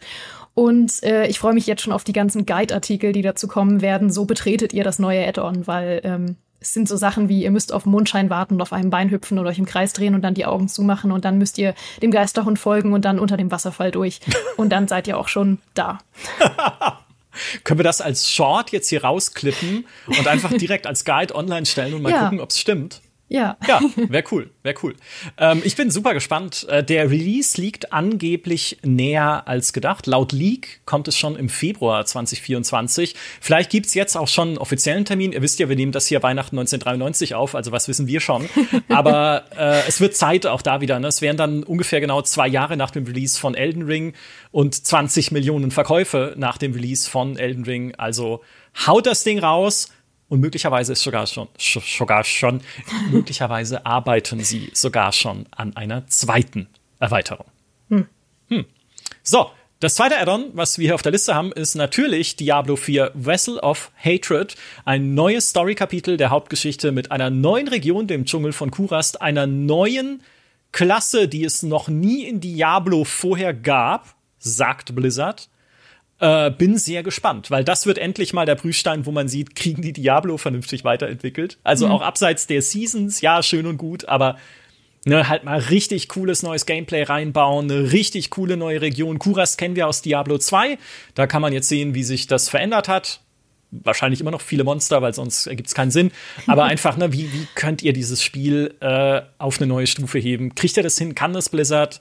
Haben sie sich mit dem Service-Gedanken doch irgendwie verhoben? Ähm, ich bin sehr gespannt. Ich bin gespannt, ob das ein ähnlicher Schritt für Diablo 4 wird, wie es Reaper of Souls war für Diablo 3. Also wirklich ein Ding. Oder auch Lord of Destruction für Diablo 2. Also die Diablo Add-ons waren eigentlich immer Hellfire nicht für Diablo 1, das vergessen wir, das war eh von Sierra und nicht von Blizzard, aber die Add-ons für Diablo 2 und 3 waren immer Erweiterungen, die das auf eine richtige neue Stufe gehoben haben. Nicht weniger erwarte ich von Vessel of Hatred, nur kein Druck, Blizzard. Nur kein Druck. So, Nur kein Druck geht auch an alle Spiele, die wir jetzt noch auf der Liste haben, die noch keinen Release-Termin haben. Aber hey, aber hey, steht hier wortwörtlich so in meinem Text äh, und meinem Kategorien, meiner Kategorien-Headline, weil es auch lauter Spiele sind, von denen wir sagen, also wenn die nicht 2024 kommen, dann braucht ihr es gar nicht mehr versuchen. Oder wenn nicht zumindest 2024 endlich mal mehr dazu gezeigt wird. Ja, das definitiv. Falle, ja. Äh, von dem ersten Spiel, was ich auf der Liste habe, nämlich Fable. Ähm, Fable muss für meinen Geschmack nicht unbedingt 24 kommen, aber es muss auf jeden Fall mehr zu sehen sein als dieser stimmungsvolle britische Humor-Trailer, den es schon gab, ja. nämlich Gameplay. Und äh, wenn es Gameplay gibt und ein Release-Datum, bin ich schon zufrieden. Es muss nicht zwangend, äh, zwangend 2025, ich kann nicht mehr reden. Es muss nicht zwingend 2024 erscheinen, äh, aber ich möchte auf jeden Fall signifikant mehr dazu sehen. Absolut, schließe ich mich an und äh, leite direkt über zum neuen Battlefield. Was ist denn mit Battlefield 7 jetzt? Tom Henderson, ein gut vernetzter Industrie-Insider, hat schon gesagt, es könnte 2024 kommen und es wird bestimmte Features streichen. Also wahrscheinlich keine 128er Maps mehr. Das Specialist-System war jetzt eh nicht übermäßig beliebt. Vielleicht wird das auch geändert. Andrew Wilson, der Geschäftsführer von Electronic Arts, hat schon gesagt gegenüber ja, mit wem redet Andrew Wilson? Natürlich Investoren, da müssen wir kein Blatt von den Mund nehmen, also Leute, die ihm Geld geben sollen. Es wird eine neue Interpretation von Battlefield als ein wirklich vernetztes Ökosystem, also wahrscheinlich wie Call of Duty eine eigene Plattform, die unterschiedliche Spiele verbindet, Singleplayer-Kampagne, Multiplayer, verschiedene Multiplayer-Modi vielleicht sogar. Ne? Bei Call of Duty kommt noch Warzone dann dazu, neben dem normalen Multiplayer. Sowas in die Richtung wird wahrscheinlich auch Battlefield. Und es sind auch jetzt schon mehrere Studios daran beteiligt, neben DICE äh, natürlich die muss man irgendwie, die muss man da noch mit dabei haben. die machen halt äh, den Kern logischerweise. Äh, Richline Games, wo Marcus Leto oder Leto, wo der Markus arbeitet, ein ehemaliger, der ehemalige Mitschöpfer von Halo bei Bungie, jetzt verantwortlich für die Kampagne den Kampagnenteil, den Singleplayer-Teil des nächsten Battlefield. Also da soll wieder richtig Wert drauf gelegt werden. Und bei Ripple Effect Studios, dem ehemaligen DICE Los Angeles, wird wahrscheinlich auch an einem eigenen Battlefield-Ableger oder an einem Spielmodus gearbeitet. Die haben ja auch schon an Battlefield 2042 mitgearbeitet. Und ey, was ist denn sinnvoller, als auf Battlefield 2042 Battlefield 2024 folgen zu lassen? Richtig, ja. Andrew Wilson, gar nichts.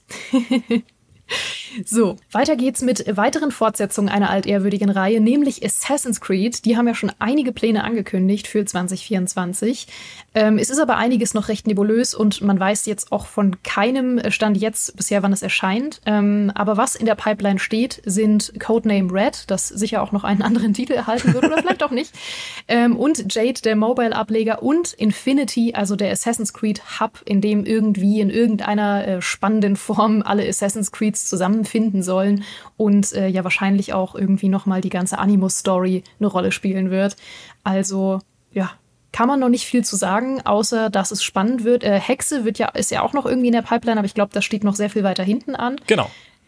Genau, und, genau, Hexe äh, und äh, das Multiplayer Assassin's Creed, das kommt dann ja. nach Red. Red wird ja das Assassin's Creed im Japan-Setting und zwar möglicherweise mit zwei spielbaren Charakteren. Einer so Ninja-Stealth-mäßig und der andere so Hau drauf Samurai-mäßig. Also, ja, es bleibt spannend. Ob es 2024 kommt, wir wissen es nicht, aber wann denn, also, ne, Ubisoft, komm mal klar. wann denn sonst? Oder, also, ist, ja. ist, doch wohl, ist doch wohl Zeit dafür.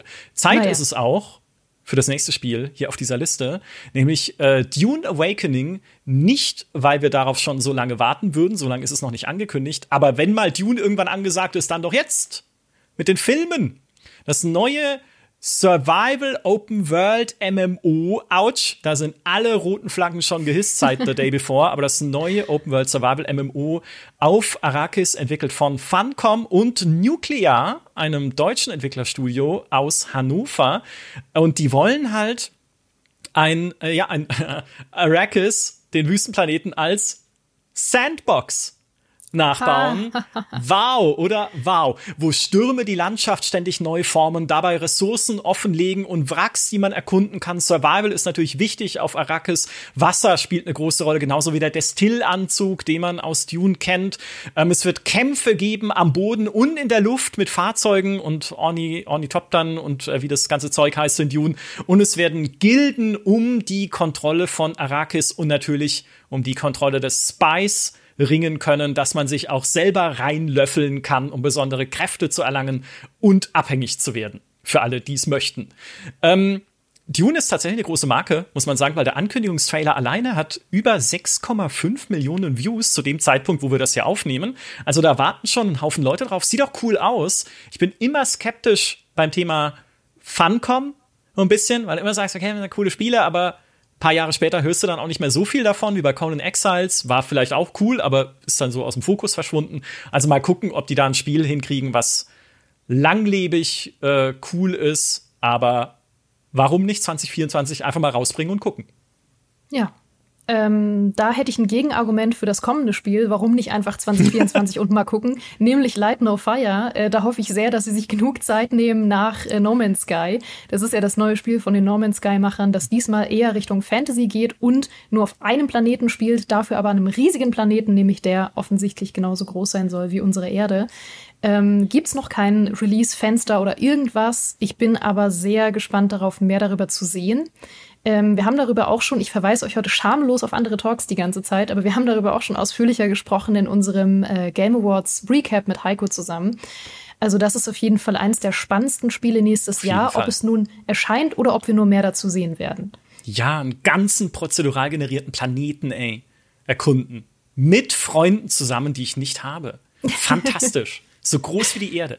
Fanta bin super gespannt, super gespannt. Ja. So, hoffentlich nicht nächstes Jahr, weil macht's lieber in Ruhe fertig. Ja, auf jeden äh, Fall. Hoffentlich nächstes Jahr, weil haut's raus, egal wie es ist. Nein, aber vielleicht nächstes Jahr kommt auch Titan Quest 2, ein Diablo-Rivale im mythologischen Griechenland, Fortsetzung eines Spiels, was wir alle sehr geliebt haben, wenn man in dieser Action-Rollenspiel-Bubble drin ist, so wie ich auch, wird entwickelt in München von Grimlaw Games, vom Team hinter Spellforce 3, basiert auf der Unreal Engine 5, wird in der Open World, die man da erkunden kann und die von Hand, also nicht Open World, aber in der Welt, die man erkunden kann, die von Hand gebaut wird, auch wieder einen Tag-Nacht Zyklus haben und wieder auch dieses duale Skillsystem, dass du zwei Spezialisierungen miteinander verbinden kannst und dann zum Beispiel einen Magierkrieger oder einen Beschwörerschurken äh, da durch die äh, Gegend schicken kannst und die Spielwelt selbst, ne, also natürlich ist sie Open World, weil man sie, äh, ja, weil man frei durchlaufen kann, von der versprechen sie, dass sie zumindest nicht nach Schema F funktioniert, sondern dass Aufgaben sinnvoll eingebettet werden und man auch fürs Erkunden belohnt wird. In einem Action-Rollenspiel mit einer offenen Spielwelt. Diablo 4. Das wäre doch toll. Wobei, da konnte man die Lilith-Statuen finden, die, also, wenn das mit Belohnung fürs Erkunden gemeint ist, naja, ich bin gespannt. Mhm. Bis zu fünf Spieler werden Titan Quest 2 im Koop spielen können, soll generell nah am Vorgänger sein, was das ganze Spielgefühl angeht, hat noch keinen offiziellen Termin. Ich will's haben, bitte bringt's raus. Ja, was auch noch keinen offiziellen Termin hat und nicht mal eine offizielle Ankündigung, aber einfach in der Luft liegt, ist Kingdom Come 2. ähm, es ist ja bisher nur bekannt, dass die Entwickler äh, an was Großem arbeiten, äh, arbeiten, nämlich an einem neuen AAA-Spiel. Und ey, komm, es liegt in der Luft, es knistert, ja. es knistert, ja. es riecht nach Kingdom Come 2. Hey mit dem Ding. Ja, auf jeden Fall. Ähm, da würde ich mich sehr, sehr freuen. Und äh, ja gut, das wird natürlich nicht unbedingt für nächstes Jahr in der Pipeline stehen, aber zumindest die Ankündigung könnte doch jetzt langsam mal, also. Naja, aber ich meine, Kingdom Come Deliverance, äh, ich wusste es auch nicht, ich muss es auch nochmal nachschauen, ist 2018 rausgekommen. Ist auch schon gute sechs Jahre her. Ja, ich habe es auf der Gamescom gespielt damals. Wow.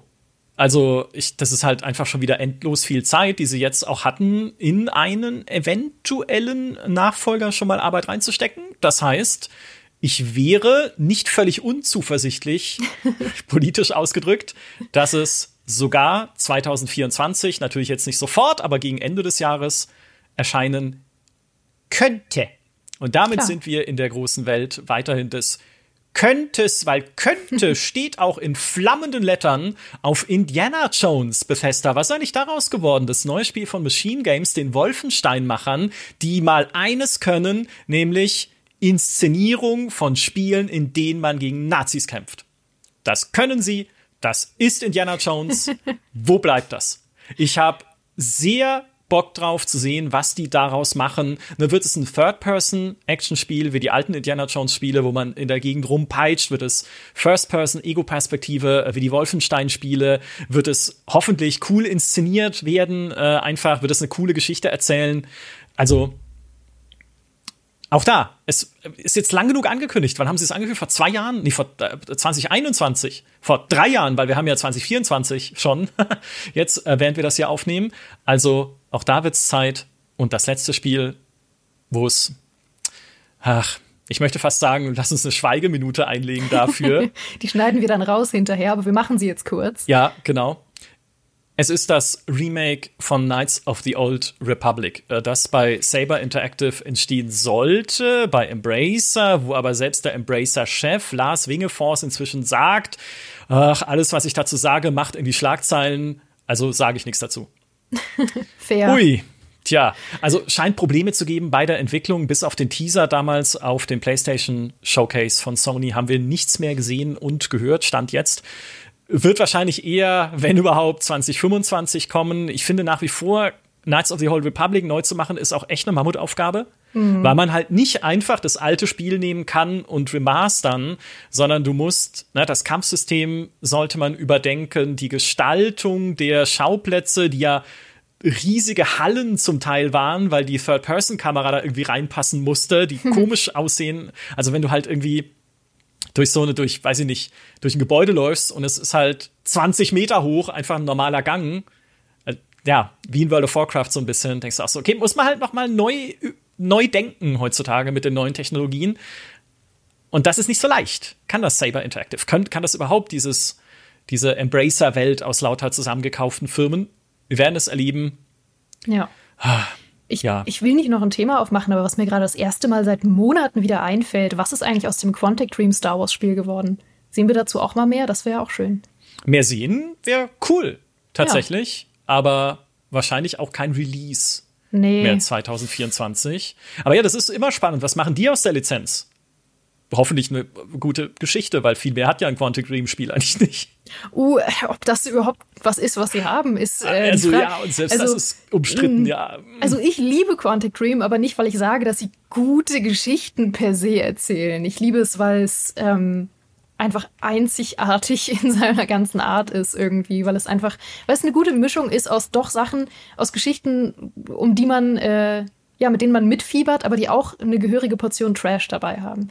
Ja. Und, Star Wars Eclipse. Ja. Heißt es übrigens. Richtig, so hieß das. Genau, das war der Name. Und vielleicht gibt es eine Szene, wo man äh, mit einem Kopfgeldjäger ein Jedi über so einen Markt jagt und dabei äh, auf Hühnern ausrutscht die ganze Zeit. Oh, das wäre schön. Das wäre herrlich. und ich meine, hey, Trash ist ja auch die beste Szene in der Original Star Wars Trilogie. Trash, die, die, die Müll, Müllpresse. Okay, weiter geht's cool. mit Gut. Ankündigung. genau, noch eine letzte Kategorie, nämlich äh, Ankündigungen, auf die wir beide warten. Oder sag ich mal, die größte Ankündigung, auf die wir beide jeweils warten. Ähm, was auch absolut in der Luft liegt, ist natürlich für mich die Ankündigung vom neuen Anno. Ich bin so gespannt, was sie jetzt machen nach Anno 1800. Sie haben es nicht leicht. Auch da sind sie selbst ihre größte Konkurrenz. Ja. Ähm, ich tendiere ja in zwei Richtungen. Entweder es wird äh, tatsächlich äh, Römisches Reich Anno, ähm, ja. ne, basierend ja. auf der äh, auf der Quersummenregel von Anno, ähm, oder es wird eben doch. Äh, jetzt muss ich kurz rechnen. Drei im Sinn? 1305. Es, oder es wird eben doch 1305. ja. Äh, ja, was ja mittlerweile schon sehr, sehr lange ein Anno-Meme ist, äh, was natürlich das Meme war damals beim ersten Zukunfts-Anno, wo sie es erst als 1305 angekündigt haben und dann war es das Zukunfts-Anno. Oder ähm, was natürlich auch vorkam im Anno 1800 Abspann tatsächlich. Also ist die Frage, ah. ob sie das ah. jemals umsetzen, 1305, oder ob das ewig ein Meme bleiben wird. Die meisten Leute tendieren ja doch zu dem Römischen Reich. Ja, Schauen Anno 9 auch mein Favorit. Oder man macht Anno äh, 3510, so ein Space Game. Ja. Ja, na, vielleicht nicht. Vielleicht nicht. Sehr spannend. Äh, die, An die Ankündigung, auf die ich mich am meisten freuen würde, wenn sie denn erfolgt, ist das nächste Spiel im ganz kleinen, das nächste Spiel von Subset Games. Subset Games sind die Entwickler von Into the Breach und FTL, zwei Indie-Games, in die ich so viel Zeit reingesteckt habe wie in wenige andere. Und ich bin so gespannt, was die als nächstes machen. Sie haben im Januar 2023 gesagt, sie haben mehrere Prototypen, mit denen sie experimentieren.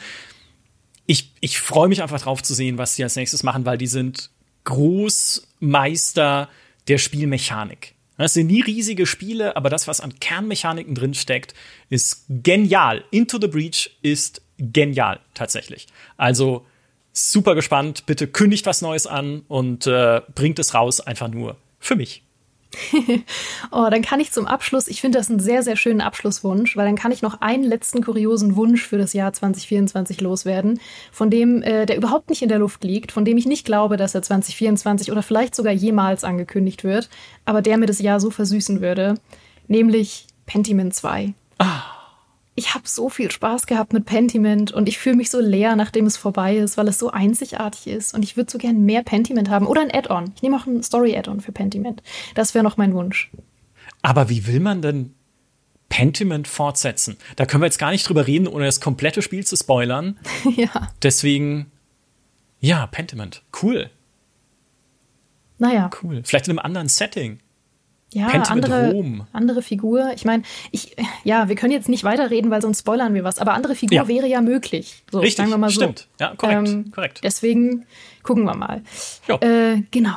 Das soll's gewesen sein. Micha, ich hatte eine wunderschöne Zeit mit dir. Das waren äh, tolle zwei Stunden für mich. Ich bin jetzt sehr, sehr vorfreudig auf das Spielejahr. Ich hoffe, du auch. Ja, ich glaube, inzwischen ist auch schon 2025 und ihr wisst, ja. was tatsächlich erschienen ist und was nicht. Schreibt's in die Kommentare. Wir sehen uns nächstes Jahr wieder. Richtig, ihr habt ja jetzt genug Content. Wir wünschen euch einen schönen Jahresstart und bis ganz bald.